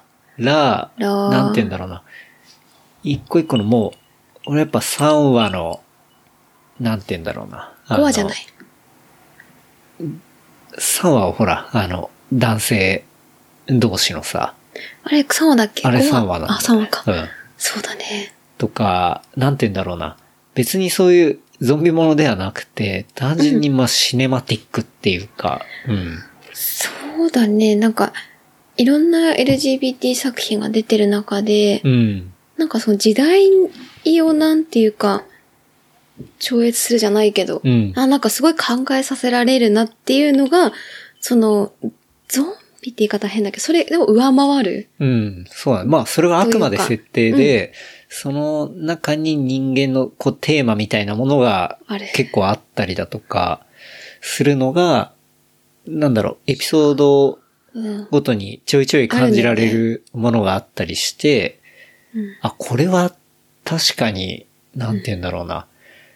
うん。本当に、そのゲームとして映画のようなゲームって言われて、うん。本当なんて言うんだろう。そういうストーリーで支持を集めたようなゲームだったっていうところが理解できるっていうか、うんで、それが本当に HBO のドラマ制作のクオリティと重なって、で、今世界でそうなってんだなっていうのがわかるっていうか。うん。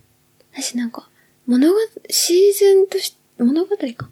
としては、1話が、特定の時間に定まっていなくて、うん40分だったり80分だったり90分だったり45分だったり、そうだね。なんだよね。うん。なんかその1個映画見たような感覚うん。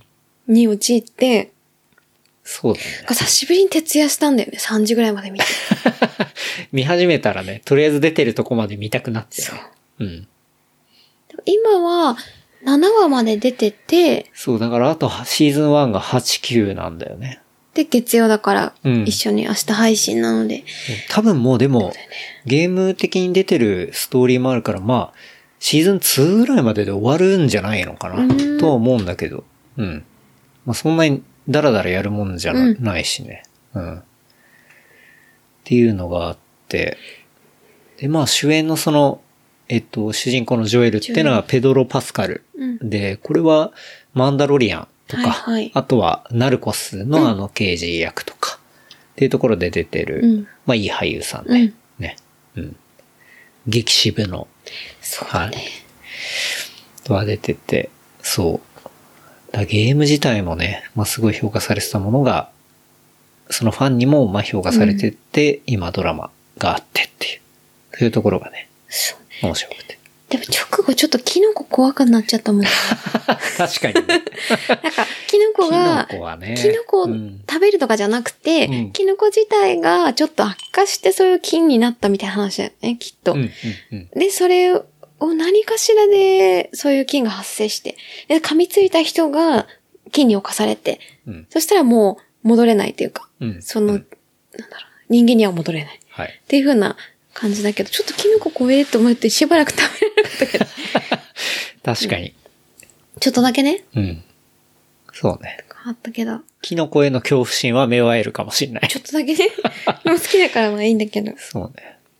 やでもなんか映像作品としてすごいし、ゲームでうん。こういう展開なんだ、ちょっとやりたいって思ったもんね。うん久しぶりに。うんまあやりたくはないけど、すごいなと思ったね。そうね。だから本当に、うん当時の評価とかもすごかったらしいよ。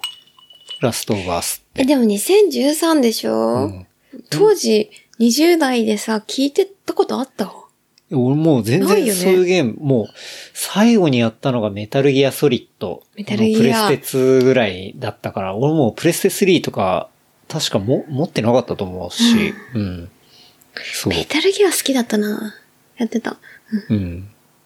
だからこれが時代が違ったらメタルギアがこういうものになってたかもしれないよね。だってあれも、なんだろうな、展開的には結構映画っぽい感じうんもあったと思うし。まあでもそれよりもさらに、こう、映画表現的なゲームだったんだと思うよね。うん。本当に、なんか当時のレビュー、うん。要はザ・ラスト・オブ・アースのゲームがどんなゲームだったかみたいなところとかでも、やっぱ本当に映像表現とか、あとは登場人物の繊細な心の機微とか、ゲームプレイとムービーの演出が違和感なく溶け込んでて、動かしてるだけでも世界に引き込まれてく映画的だが、本当にとシネマティックゲームとしてのもう金字塔みたいな、そういうゲームだったらしいよ。ゲームで。うん。そんな風に自分で心を動かされてるゲームってそんななかったよね。うん。ときメモは超やってたけどね。ときめきメモリアルで。お兄ちゃんと一緒に攻略本買って、う ん女性をこう、どうお喜ばせて落とすかみたいなことはすごい楽しく、うん。10代の時やってたけど、15ぐらい。うん。でも楽しかったけども映像美はなかったよね。うん。本当に、すべてが高いクオリティで成立したゲームうん。だったと。で、今の時代に遊んでも最新のゲームにえー勝るとも劣らない普及の名作っていう風に、うん、レビューはされてたね。なるほどね。うん。なんか YouTube で1話だけ無料でやってたよね。そうそう、1話、そう。本当にこの、ラストオブアースの、ザ・ラストオブアースの、えっと、まあ、今そのね、HBO のドラマの1話が、えっと、Unext のチャンネルとかで無料公開されていて、なので1話は見れるもんね。入らなくても見れるんで、もしね、まあ、ゲームやってる人は多分もう見てるとは思うんだけど、うん。まあ、ゲームやっててまだ見てないみたいな人とか、あとはまあ興味ある人とかは、うんまあ1話見てみたらいいかもしれないね。うん。っていうね、うん。ところの、だ、あと2話ね。だこれが月曜日のそうだよ。11時に、うんえっと、配信されるので、あと2話ね、楽しみにしておりますけど。はい。これは、そうね。まあ、まだだから、あと2話あるから、まあ、でも、おすすめっていうはおすすめかな。うん。だから、でも、ちょっと、血とか怖い人はちょっとやめた方がいいかも。うん。血とか結構すげえキノコ好きって人とかは、嫌いになっちゃうかもやめた方が。そうね。でもただの、なんかそういうゾンビ作品とかが、そもそもす私たちは好きじゃないっていう前提で、うん。苦手っていう前提だけど面白かったよっていうのがポイントなのかも。うんうんそうだ、ね。そういうような、うん。心を、なんだろうな、す動かされるというか、そういう、し、か目で見たもので動かされるので、うん。ホラー映画とかで、わ、怖い、バクバクっていうので好きなわけではないよね。そうだね。うん。っていうのだ、感じかな。うん。やっぱ HBO、このレベルでドラマを作るっていうね。なんか、なんか映像として価値があるよね、うん。完全に。ドラマとしてのクオリティの高さみたいなところは、いやうん、見といた方がいいというか、まあ、うん。特に、うん、俺なんかそういうことを思ったけー、ど、うん、クオリティの面で、ね、うん。っていうのを、まあ見たりとか。あとは、昨日ね、はい。エブエブ。はい。はい。これだけは見これは、Everything Everywhere は All い at Once っていう映画ですね。そう、結構ずっと楽しみにしてて、楽しみにしてたね。うん日本上陸がもう1年先だったんだよね、アメリカの。1年後だね。うん。アメリカで公開されたのは、もう去年の3月とかだから、本当に1年ぐらい。うん。確か初めて公開されたのがサウスバイサウスで、そう、うん公開されたから、やっぱ3月だったと思うんだよね。うんそうだね。で、そっから、そう、海外で、えっと、YouTube やってるのレビューの人とかうんのレビューは見てて、あ、うんめちゃくちゃ面白そうだなって。うん制作も A24 って私がすごい好きな、そうだね。まあ人気スタジはい。前だとミッドサマー、カモンカモン、ミナリ。とか、前紹介したその道の向こうにとか、いはい。ゴールデーとかね。そう、うん。基本すごい好きな制作会社。うん。だからき見ていいけど、日本にまだ来ないっうん。てなってたのが、ようやく3月の4日 ?3 日、はい。うん。金曜日ね。来ました公ね開になって、見に行ったんだよね。はい。まあ、監督はダニエルズ、まあ二人組。で、はいえー制作はルッソ兄弟。配給が A24。はい。そうだね言った。通りね。まあ、これ物語としては、うん。まあ、ある時突然いくつもの世界が並行して存在するマルチバースに乗り込まれ、飲み込まれてしまった一人の女性。やがてそれぞれの世界に存在する別の自分の記憶や特殊能力を手に入れた彼女ははい、すべての世界に迫る強大な重大な危機に立ち向かう。っていう、まあそういう形のまあ、ストーリーになりますね。うん。だから題材としてはマルチバースなんだよね。そう。マルチバースが題材になってると。で、マルチバースっていうのは、まあ、平行宇宙。うん、うん。そうそう、のことで、まあ、同時に、まあ、マルチバースって、うんあれだよね。MC、俺が初めて見たりしたものでいくと、スパイダーマンのスパイダーバースとか、はあ、多分。スパイダーバースがあって、で、当然マーベルとかでもさ、もう、ストドクターストレンジのマルチバース・オブ・マットネスとか、あとは、それも同じくスパイダーマンのノーウェイホームムとか。行ったら、うん。トビーから、えっと、アンドリュー・ガーフィールドから、うんうん。えっと、トム・ホランドから、っうん。ていう歴代の、要はね、それぞれのバースっていうのは、まあ、ユニバースのバースなんだけど、で、それがマルチになって、うん。いや、まあ、多元宇宙になるっていうさ、うん。でそれぞれに分岐した宇宙があって、うんそれが、まあ、ある時は同一に返したりとか、うんうん。で、それぞれの世界があって、あ、そっちの世界から来たこうで、こっちの世界は今こうなんだ、みたいな。うんうんまあそういう、なんだろうな、SF のうん。こう概念の一個というか、まあそういうものがマルチバースだったりするよね。する。うん。まあそれが、そういう題材を扱っていて、っうん。ていう、まあ、映画うんだ。ね。うん。そう、なんか、ダニエル兄弟自体は、私は知らなかったんだよね。うん今までは。うんうんうんこれまで。うん。で、なんか、いろんなレビューサイト見たら、結構下ネタが好きで、はい。彼らが。好うん。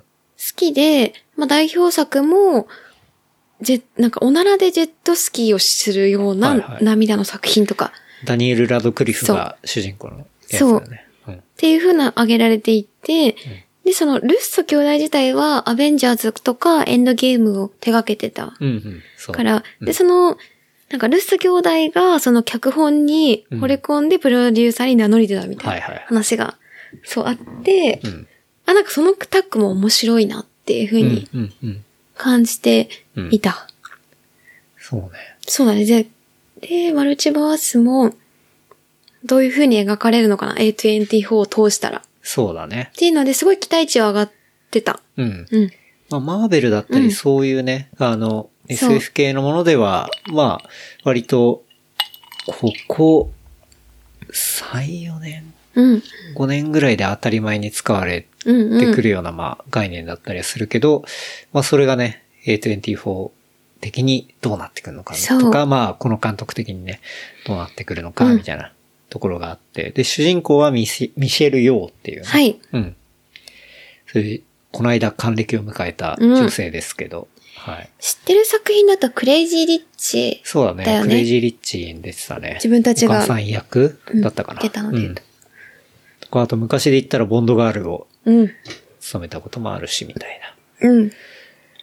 あとはシャンチーとかも出てた。出てた。ね。うんマーベル作品だよね。っていうような、まあ女性が、コインランドリーのオーナーである、うん。まあ女性で、うん。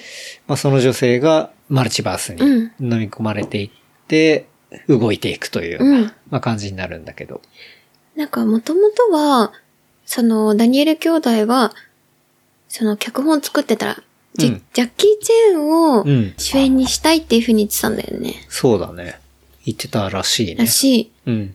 だけど、ジャッキー・チェーン自体が今、それもなんかレビューで見たけど、うん。割とこう、進行、なんだろう、そうだ要は共産主義に結構、まあ、加担してるというか、うん。だからまあ、そういう人になっているから、うん。結構映画で使いづらいというか、で、うん。まあ、なんだろうな、そういう LGBTQ 的な、うんあの、価値観だったりだとか、うんまあそういうのも当然出てくる、まあうん映画になったりすると、まあなかなか難しいっていうか、うんそういう政治的な問題で。っていうんで、こうね、あの、別の人が、そうあの、旦那さん役だよね、抜擢されてっていう。そうだね。でもなんか、その男性をメインでやろうと思ったけど、なんかこう、その、ジャッキーチェンが難しいってなって、うん。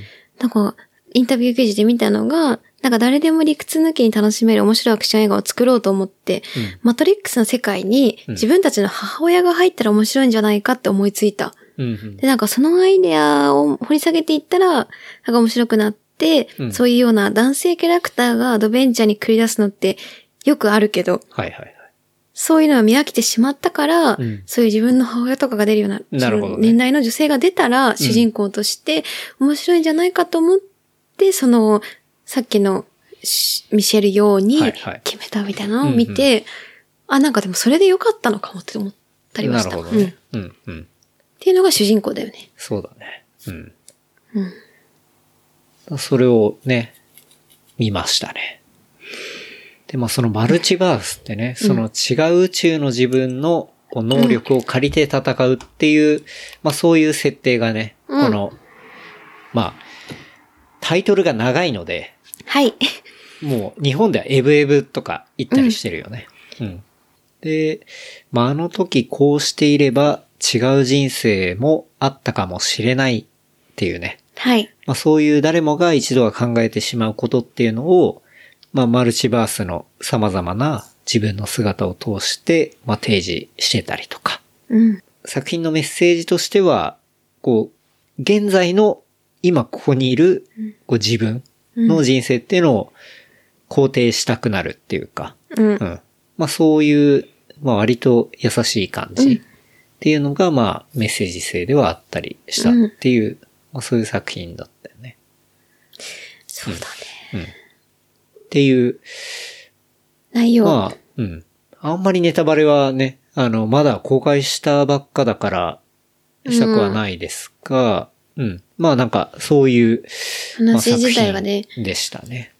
だから本当に出てくる人は、アジア人うん俳優ばかりだし、うんパパ役の人も、あ、それも後々した話だけど、インディ・ジョーンズの子役の、そうそう。グーニーズとかあとはグーニーズとか出出てた。でも、一線は退いていて、裏方の脚本とかやってたけど、まあ今回、うんうんあの、俳優カムバックで、ゴールデングローブ受賞みたいな、そう。っていう方とか、うん。うんまあかなりアジア人俳優うん。が、もうメインの作品になりますね。うん。で、実際に、その、アカデミー賞もそうだし、ゴールデングローブも、ね、ゴールデングローブ賞まあ、かなり受賞はしていて、10作、10作品って言ってた。うんそうね。っていう、まあうんそういうところでの触れ込みがあり、うん。で、今、うん。まあ公開したばっかっていうところだね。そうだね。まあ結構序盤カオスだったよね。カオスだったし、映像作品としても、うんあ、見たことないな、みたいな。うん。そういう、思い描いているようなマルチバースって MCU の、なんかこう、宇宙に飛ぶようなイメージ。なんだけど、なんかそれがちょっとリアルで現実的なものっうん、ていうのはあったりした。うん、うん、なんか、ここにはいない自分に入れ替わるうん。ような感覚そうね。っていうのはあったんだけど、なんかそういうマルチバース、その、バースジャンプって言うんだけど、うん。その、バースをこういろいろ変わっていくみたいなことはバースジャンプで、なんかその表現とかも面白かったり映像もそれぞれの平行世界をちゃんと、なんだろうな、映像で見せていて、うん。なんかそれ目まぐるしく変わって、だんだん頭ついていくのは結構難しくもなってたりするんだけど、そう。なんかそういうのも書かれてて、あ、すごいなって思ったりね。まあしたりうん。しましたけど。まあ、なんだろうな。そういう結構、設定が、うんまあ、面白かった。まあ、凝っていたりする部分と、まあ、ぶっちゃけど、見てどうだったかって話だけどさ。そうだね。うんマミ的にはめちゃくちゃ期待もしてたし、アカデミー賞も取ってたし、そうね。A24 で自分の期待値が520ぐらいなんですた。俺もめちゃくちゃ期待値が上がってうん、わた。あ、なんかいろんな、いろんな予定を削って、ああここに一点集中、夜に、はいと思ってた割に、うん。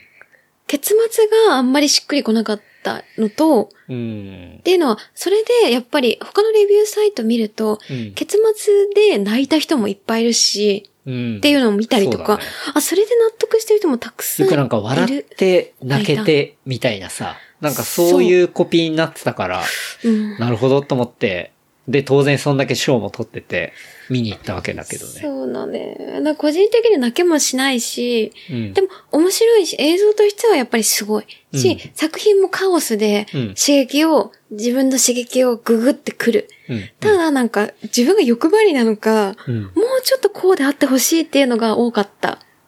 と思ったんだよね。そうね。うん。っていうなん感じ。かやっぱ見終わった後に話したところで、うん。思ったところで、要はその、結構表現とか面白かったりだとかなんかせっかくそういう部分があるから、やっぱ、テーマ的な部分が、なんか、すごくシンプルに感じちゃったんだよね。その、そうだね。外見に対してのそのテーマが、まあ全然普遍的なものでいいんだけど、うんその普遍的なテーマに落ちるまでのもうちょっとストーリーにも濃いものが欲しかったっていうか。わかる。なんか視覚としてすごい楽しめるし、うん。ただ、なんかストーリー的にもっと、なんかマルチバースってすごい世界が広い、なんだけど、そこに対して落としどころがすごくシンプルだからこそ、もっとストーリーに、を広く、なんかいろんな付箋回収ができるような物語だと、納得感があったうんのかもうん。なの？っそう。て思ったのかなかな。うん。なんかね、そう、うん一個一個の登場人物の行動原理うんっ。ていうところを、もうちょっと丁寧に書いた方が、多分、なんだろうな。俺ら正直泣けなかったし、なん、な、別に泣くことは目的じゃないんだけど、なんでこの人はこういう考えとか行動をしてるのかっていうところに、ちょっと置いてきぼりになった感覚っていうのが最後まであったから、だから、そのテーマも、まあ、言いたいことはわかるんだけど、うん。こう、まあ、しっくり入れないっていうか。だから、そこら辺をもうちょっと書いたらもっと、よかった？うん、さらなるいい作品になったのかなとか、なんかやっぱ思ったんだけどね。なんかエンドロールが、なんだろう、大体映画って、うん。終わったと思ったら、エンドロールの黒いのに、黒い字、黒幕にはい白字のエンドロールか、うん。を見ないで書く人もやっぱいるじゃん。うん。で、うん基本、マミとかもケンドロも最後まで見たい。はい何かあるかもしれないから最後に。それは、うん言ったら、マルチバースっていう題材を扱う、えっと、マーベルだったり、うんまあ、そういうものが、もうポストクレジットシーンっていうものは、もうお約束で必ずあるわけよ。だから、マルチバースを扱ってる作品だったら、うん絶対そういうものがあるだろうなと思って、思ってたの。そう。で、期待しちゃうよね。だなかっうんたから、なかったからって。まあそれは普通の映画としてはそうなんだけど。まあ、そうなんだけど。いや、やっぱ欲しいしね。そうだね。そういうような節目、節もあったからね。うん。なんかちょっとそこは、うーん。そうね。そこはうーんっていうところはあったんだけど、でもやっぱ、そうなんてだ言うんだろうなね。。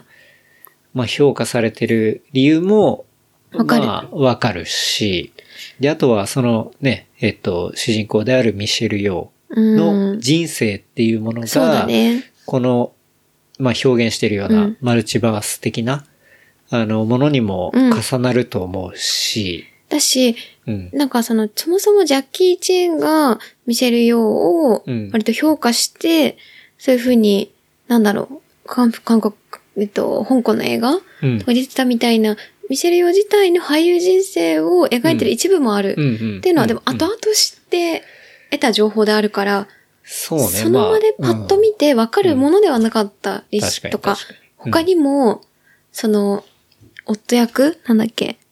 えっと、キーホーイクワン？はいはい。が、インディ・ジョーンズとかグーニスに出てたなんて、やっぱ見てわかんないじゃん。30年も経ってるから。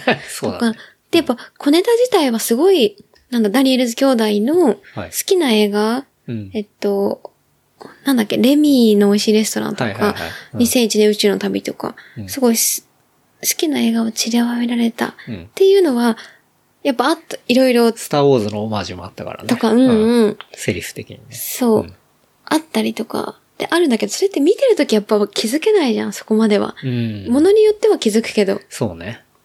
全部はわからないよ。そう。うん。とか、あと、なんか後から見た内容で言うとなんか、そう、影響を受けたのが、私がすごい好きなコンサート師さんのうん。パプリカとか千年女優を受けてたらしいね。元ネタにしたって、うん。それすごい好きで見てた作品。うん。で、そういうのが、などこにそれ入ってたの？あでも題材としては、そもそもコンサート師さん自体がなんか現実と虚構とか、はっきりと区別できるものではなくて、うん。混在してるみたいなのが、元々のテーマはいはい。でアニメとか映画を作成してたから、まあ、それがマルチバースとこう、現実なのか、うん。その、はい飛んでるのかわかんなくなるみたいな、っていうところで、なんかそういうのは、なんとなくあ、わかる。でも、それって言われないとわかんないじゃん。うん。っていうような、なんか調べないとわかんないものがあまりにも多すぎた。っうん。ていうのは、うん。映画第一印象として見て、伝わりきれてないんだよな。うん。っていうのは、うんなんかその、見た評価、自分の評価として、うん。そう、なんとなく、もうちょっと、うん、って思ったっけな。まあ、そうね。まあ、そういう細かいディティールの部分は、そうね。まあ、後から、あ、そうなんだ、ってだけど、楽しめるっていう感じではあるけど。そう、だから、主に、ひそうだね、引っかかった部分はそういううん。ところ？まあ、その、行動原理の部分が丁寧に書いてほしかったなっていうところに尽きるかな。そうだねただ作品としては映像も内容も面白いし、ハマる人はすごくハマると思う。でもね、合わない人は俺結構合わないと思うよ。うん。だから合わない人あのなんはて言うんだろう。うーん置いてかれちゃうとギャグの種類とかうん。も、なんて言うんだろうな。ノリとしては、うーんと、少林サッカーとか、なんかあの、うん。なんて言うんだろう、カンフー系のちょっとギャグ映画みたいなののノリに近くない、割と。でも、もともとがカンフーアクションプラスマルチバースって言ってるから、まあ、それはそうだなっていう風にまあね。見たらいいと思ううん。よ。うん。とか、くだらない下ネタとかはやっぱり好きじゃない人は嫌かもしれないし。そうね。だから、なんて言うんだろう。うんそれだけ、いっぱいの賞を取ってたりとかさ、うん。すると、どうしてもなんか敷居がめちゃくちゃ上がっちゃうんだけど、うんそういうのはあんまり気にしないでうん。見た方が、本当にギャグ SF ファミリームービーぐらいの、そうだね。うん、感じで見た方がいいんじゃないのかなと思う。うんだ個人的には、俺もマミも、うん。相当ハードルを上げてみたから、そうだうん。っそう。ていうただなんかかな。見たことないような映像を見たいとか、うん新しい感覚が欲しいっていう人はいいと思う。そうね。だってそんなこと日本の映画でないんだもん。すごい変な話だけど。邦画の映画でこんなの見たことないって思うような、うん。なんディティールとか表現がいっぱいあったから、うんそこに関してはめちゃくちゃ面白いなとは思った。確かにね。うん。そうね。ただ、ストーリーの部分に魅力、ちょっと腑に落ちない部分はあったっていうぐらいじゃないかな。うんうんねなるほどね。そうね。はい。なんかその、マルチバースって、こう要は、選択することでうん、いろいろ分岐していくわけじゃない、はで、別の世界線があってっていうさ、まあそういう概念というか、まあ考え方だったりするけど、なんかあの時こうしてれば違う人生があったのにみたいなうんうん瞬間とかってある、いいや、基本たられば嫌いだからな。嫌いなんだ。なんかよくやりがちじゃん。こうだったら、あはいああだったら、うんで、結局過去の話で未来にはならないのよ。そう、いや、未来にはならないんだけど、そういう未来もあったかもしれないっていうさ。これはだからし、全然思考実験とかさ、まあそういうんううん類のもんだと思うんだけど、結構あるよね。ある、まああるあるけど、考ねえても、なんかそれを考えて、それをつまみに飲んだところで何もなんねえ っていうふうには思ってた。確かにね。うんっていうけど、まあそれはあるけどね。うん。でもなんかその、ウェブのレビューとか見てても、うんそういうのを考えさせられたから面白いって人もいたもんね。うんうんうんうん。とかはあるけど。そうね。うん。結構みんな多いんじゃないのかな？なんか、うん。ああ、そうだよねあの時、ああしてなかったら、ああしててよかったなって思うことも当然いっぱいあると思うし、うん。でもそれ言ったら切れないよね。だって怪我してる時に自転車乗らなかっよかったとかさ、まあ、とかもあるそし、れもあるしねあの時あそこ行ってなかったらとか。それはややっててよかった時もあるあるですね。うん。うん、うん。そうそう。よかった方がやっぱ多いと思いたいけどね。うんう。ん。あとなんかそれをそのせいにしたら切りないなって思うけど。その、せい、そのせせいじゃいっていうか、ないけどねネガティブに捉えるかどうかはね、まあその人次第だからね。うん。あるけど。そうね。まあ、うん。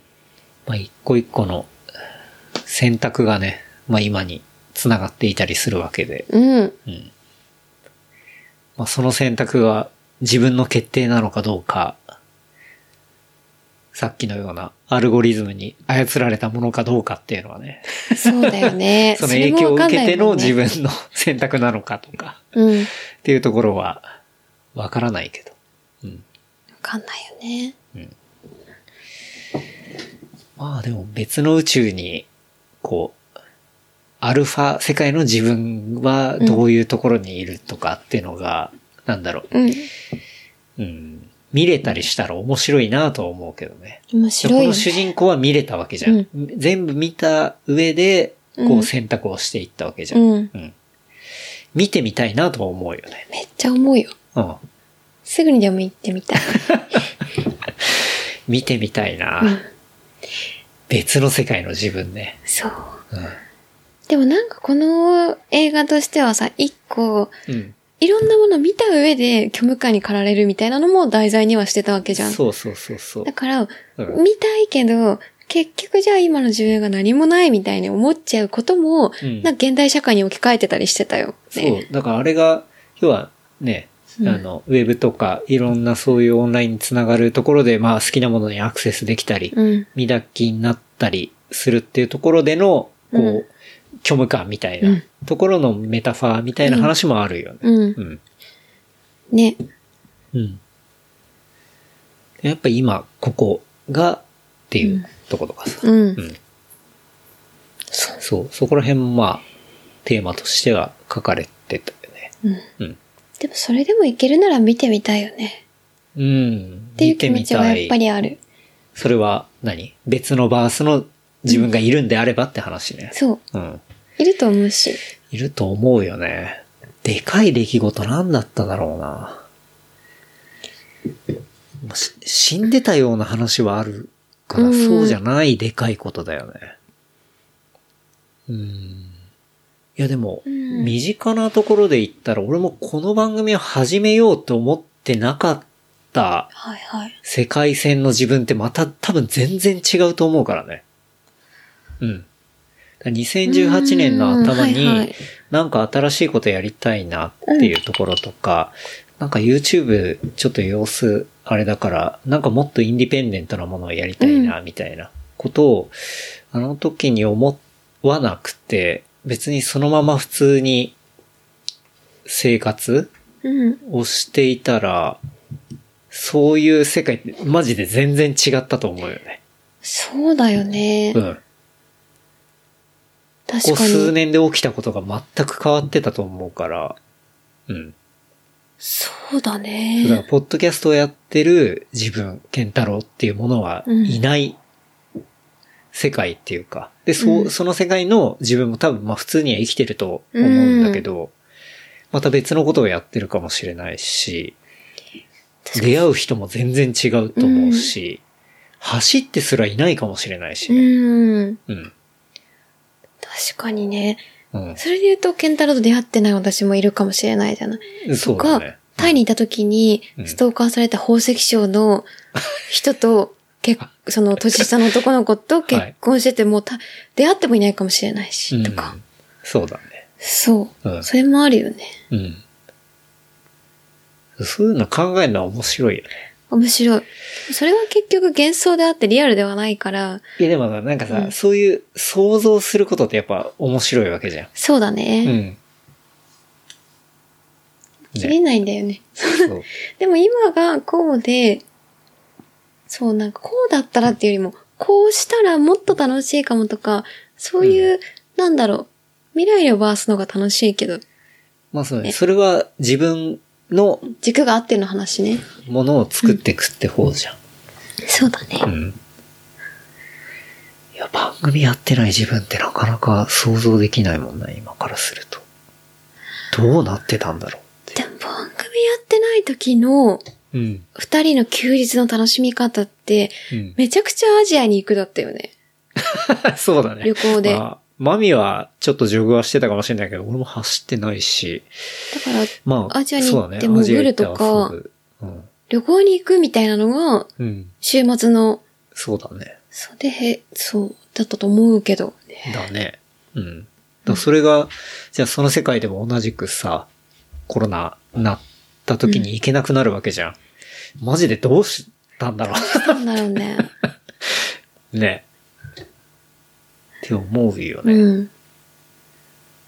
で、それがないから、ドリフにも出会ってないから、あんまりクラフトビールも改めてハマってなかったかもしれないし、IPA で終わってたかもね。ああだし、そういうランニングのコミュニティだったり、あと山？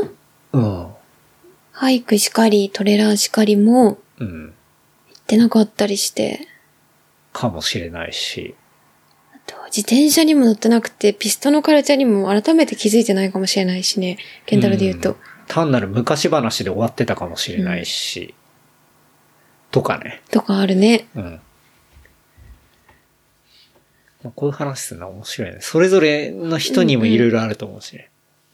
いやドリフが、ドリフをやってない竹道さんの世界線もあるかもしれないから。ある。あ、でもこの間竹光さんと話したのが、うん。竹光さんは今怪我してるじゃん、腕をね。そうだね。で、今までの旅って、私たちもケンタロウが怪我する前とか、前とか、前とかって、うん旅にはうん、ランニングも自転車も付き物だったじゃない。どっかに旅行に行くには走って何か美味しいものを食べる。うん自転車で何か美味しいものを食べるっていうのが、割と当たり前。だったけど、うんそうなじゃなくて旅行に行くと、何したらいいかわかんないよね、みたいな。話うん。をしてたの。うん。で、なんかそうじゃなかった時に、今までどうしてたんだっけって。っていう話をして、確かに今まで旅行行った時ってそんな走ってうん何か食べるとかしてなかったなとかって、やっぱり思ったりしてさ。うん。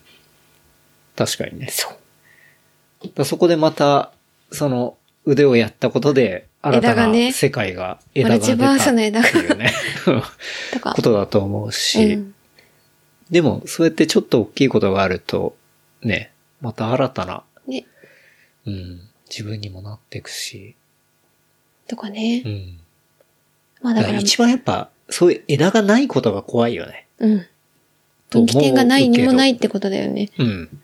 何かに誰かに出会って、何かに出会って、っていうことがないともう、枝のない人生だと、出会いだけじゃなくて、その、何もうん、分岐がない。うん、っていうことが、やっぱ、ちょっと怖いかな。うん。分岐があることは、いいことなんじゃないかなと思そうだってきたね。ね。うん。それで考えるきっかけにもなるし、うん人生のフェーズにもなるし、うん。なんかマルチバース自体はすげえでかいような話だけど、うん。なんか割とそれを身近に落とし込んでるような、まあ、レビューが多かったイメージだった。うん、うん、うん。うん。だし、まあそれを見やっぱそういてやっぱそういう風に考えるんだなっていうのうも、後々思ったかな。うん。だからさ、やっぱ、なんだろう。新しい年になって、こう何か新しいことを始めるとか、うん。こう普段やってなかった自分の範囲を超えたこと、うん。普段は絶対これやらないけど、今年はこれやってみるかとか、うん。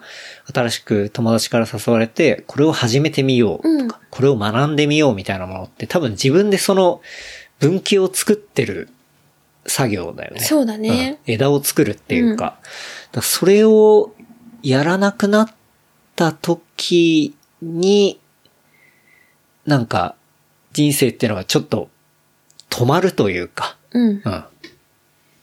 変わらなくなるんだろうな。だからそれをなるべく、こう、どんな年になっても枝を作り続けるようなことをしてった方が多分いいんだろうなと思うよね。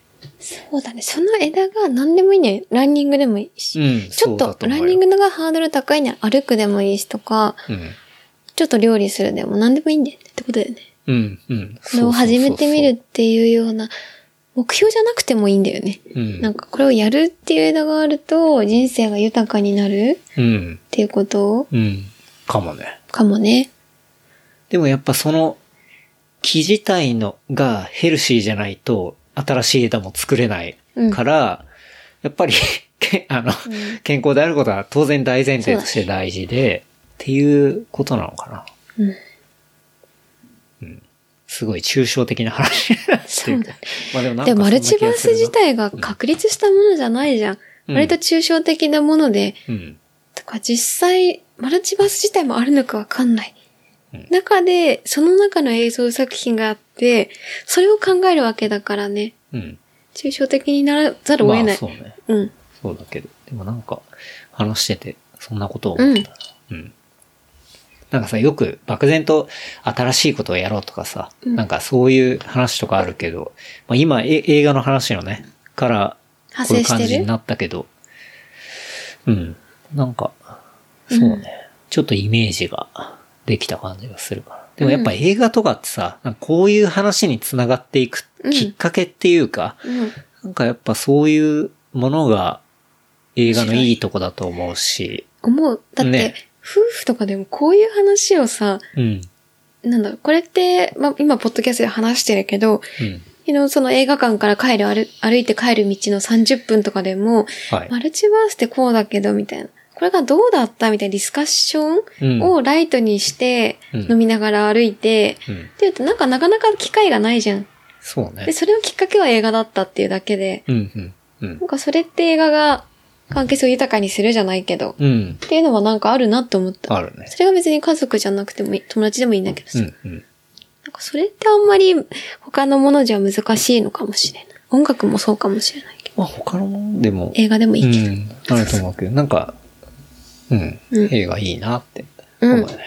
映画って本当にいいもんですねっていう。何なの？え、それ知らない？あれ何なんだっけ？わかんない。水曜ロードショーかなんか、なんか、そういうやつで、ほら、ナビゲーターが最後に、えっ、と、水野春夫え、さんんだったっけな？ない。地上波見てない本当にいいもんですねさよなら、さよなら、さよなら。それはあれか。またとさよなら、さよなら？違うね。あのね、そういうのがあったんだ。うん。じゃあ、水野さん。昭和の話だね。世代、世代が違った。やっぱ映画ってでもいい。うん。えなんか、あんまり、そう。はい。そうね。そうだね。っていう感じかな。うん。なんだかんだ2時間超えて話してしまいましたが。というわけで、はい。今夜は、おまみさんとワンオワンでお届けさせてもらいましたけど。うん。なんか久々にいいっすね。ね、ゆるっとね。ニュースとか、うん。まあ、今日見たことだったり、うんうん。コンテンツだったり。うん。で、まあ、それで感じたことを雑談しましたけど。はい。うんというわけで、じゃあ、事務連絡はい。させていただきます。えー番組の感想、フィードバックは、ハッシュタグレプリカント FM、ハッシュタグレプリカント FM までいただければと思います。あとは、話した内容をまとめたショーノートは、レプリカント .fm で見ることできますので、こちらも合わせてチェックしてみてください。ほい。はい。っていうわけで、今日は、おまみさんとはい。ワンワンにてお届けいたしました。ありがとうございました。ありがとうございました。それでは、また来週、バイバイ。ありがとうございました。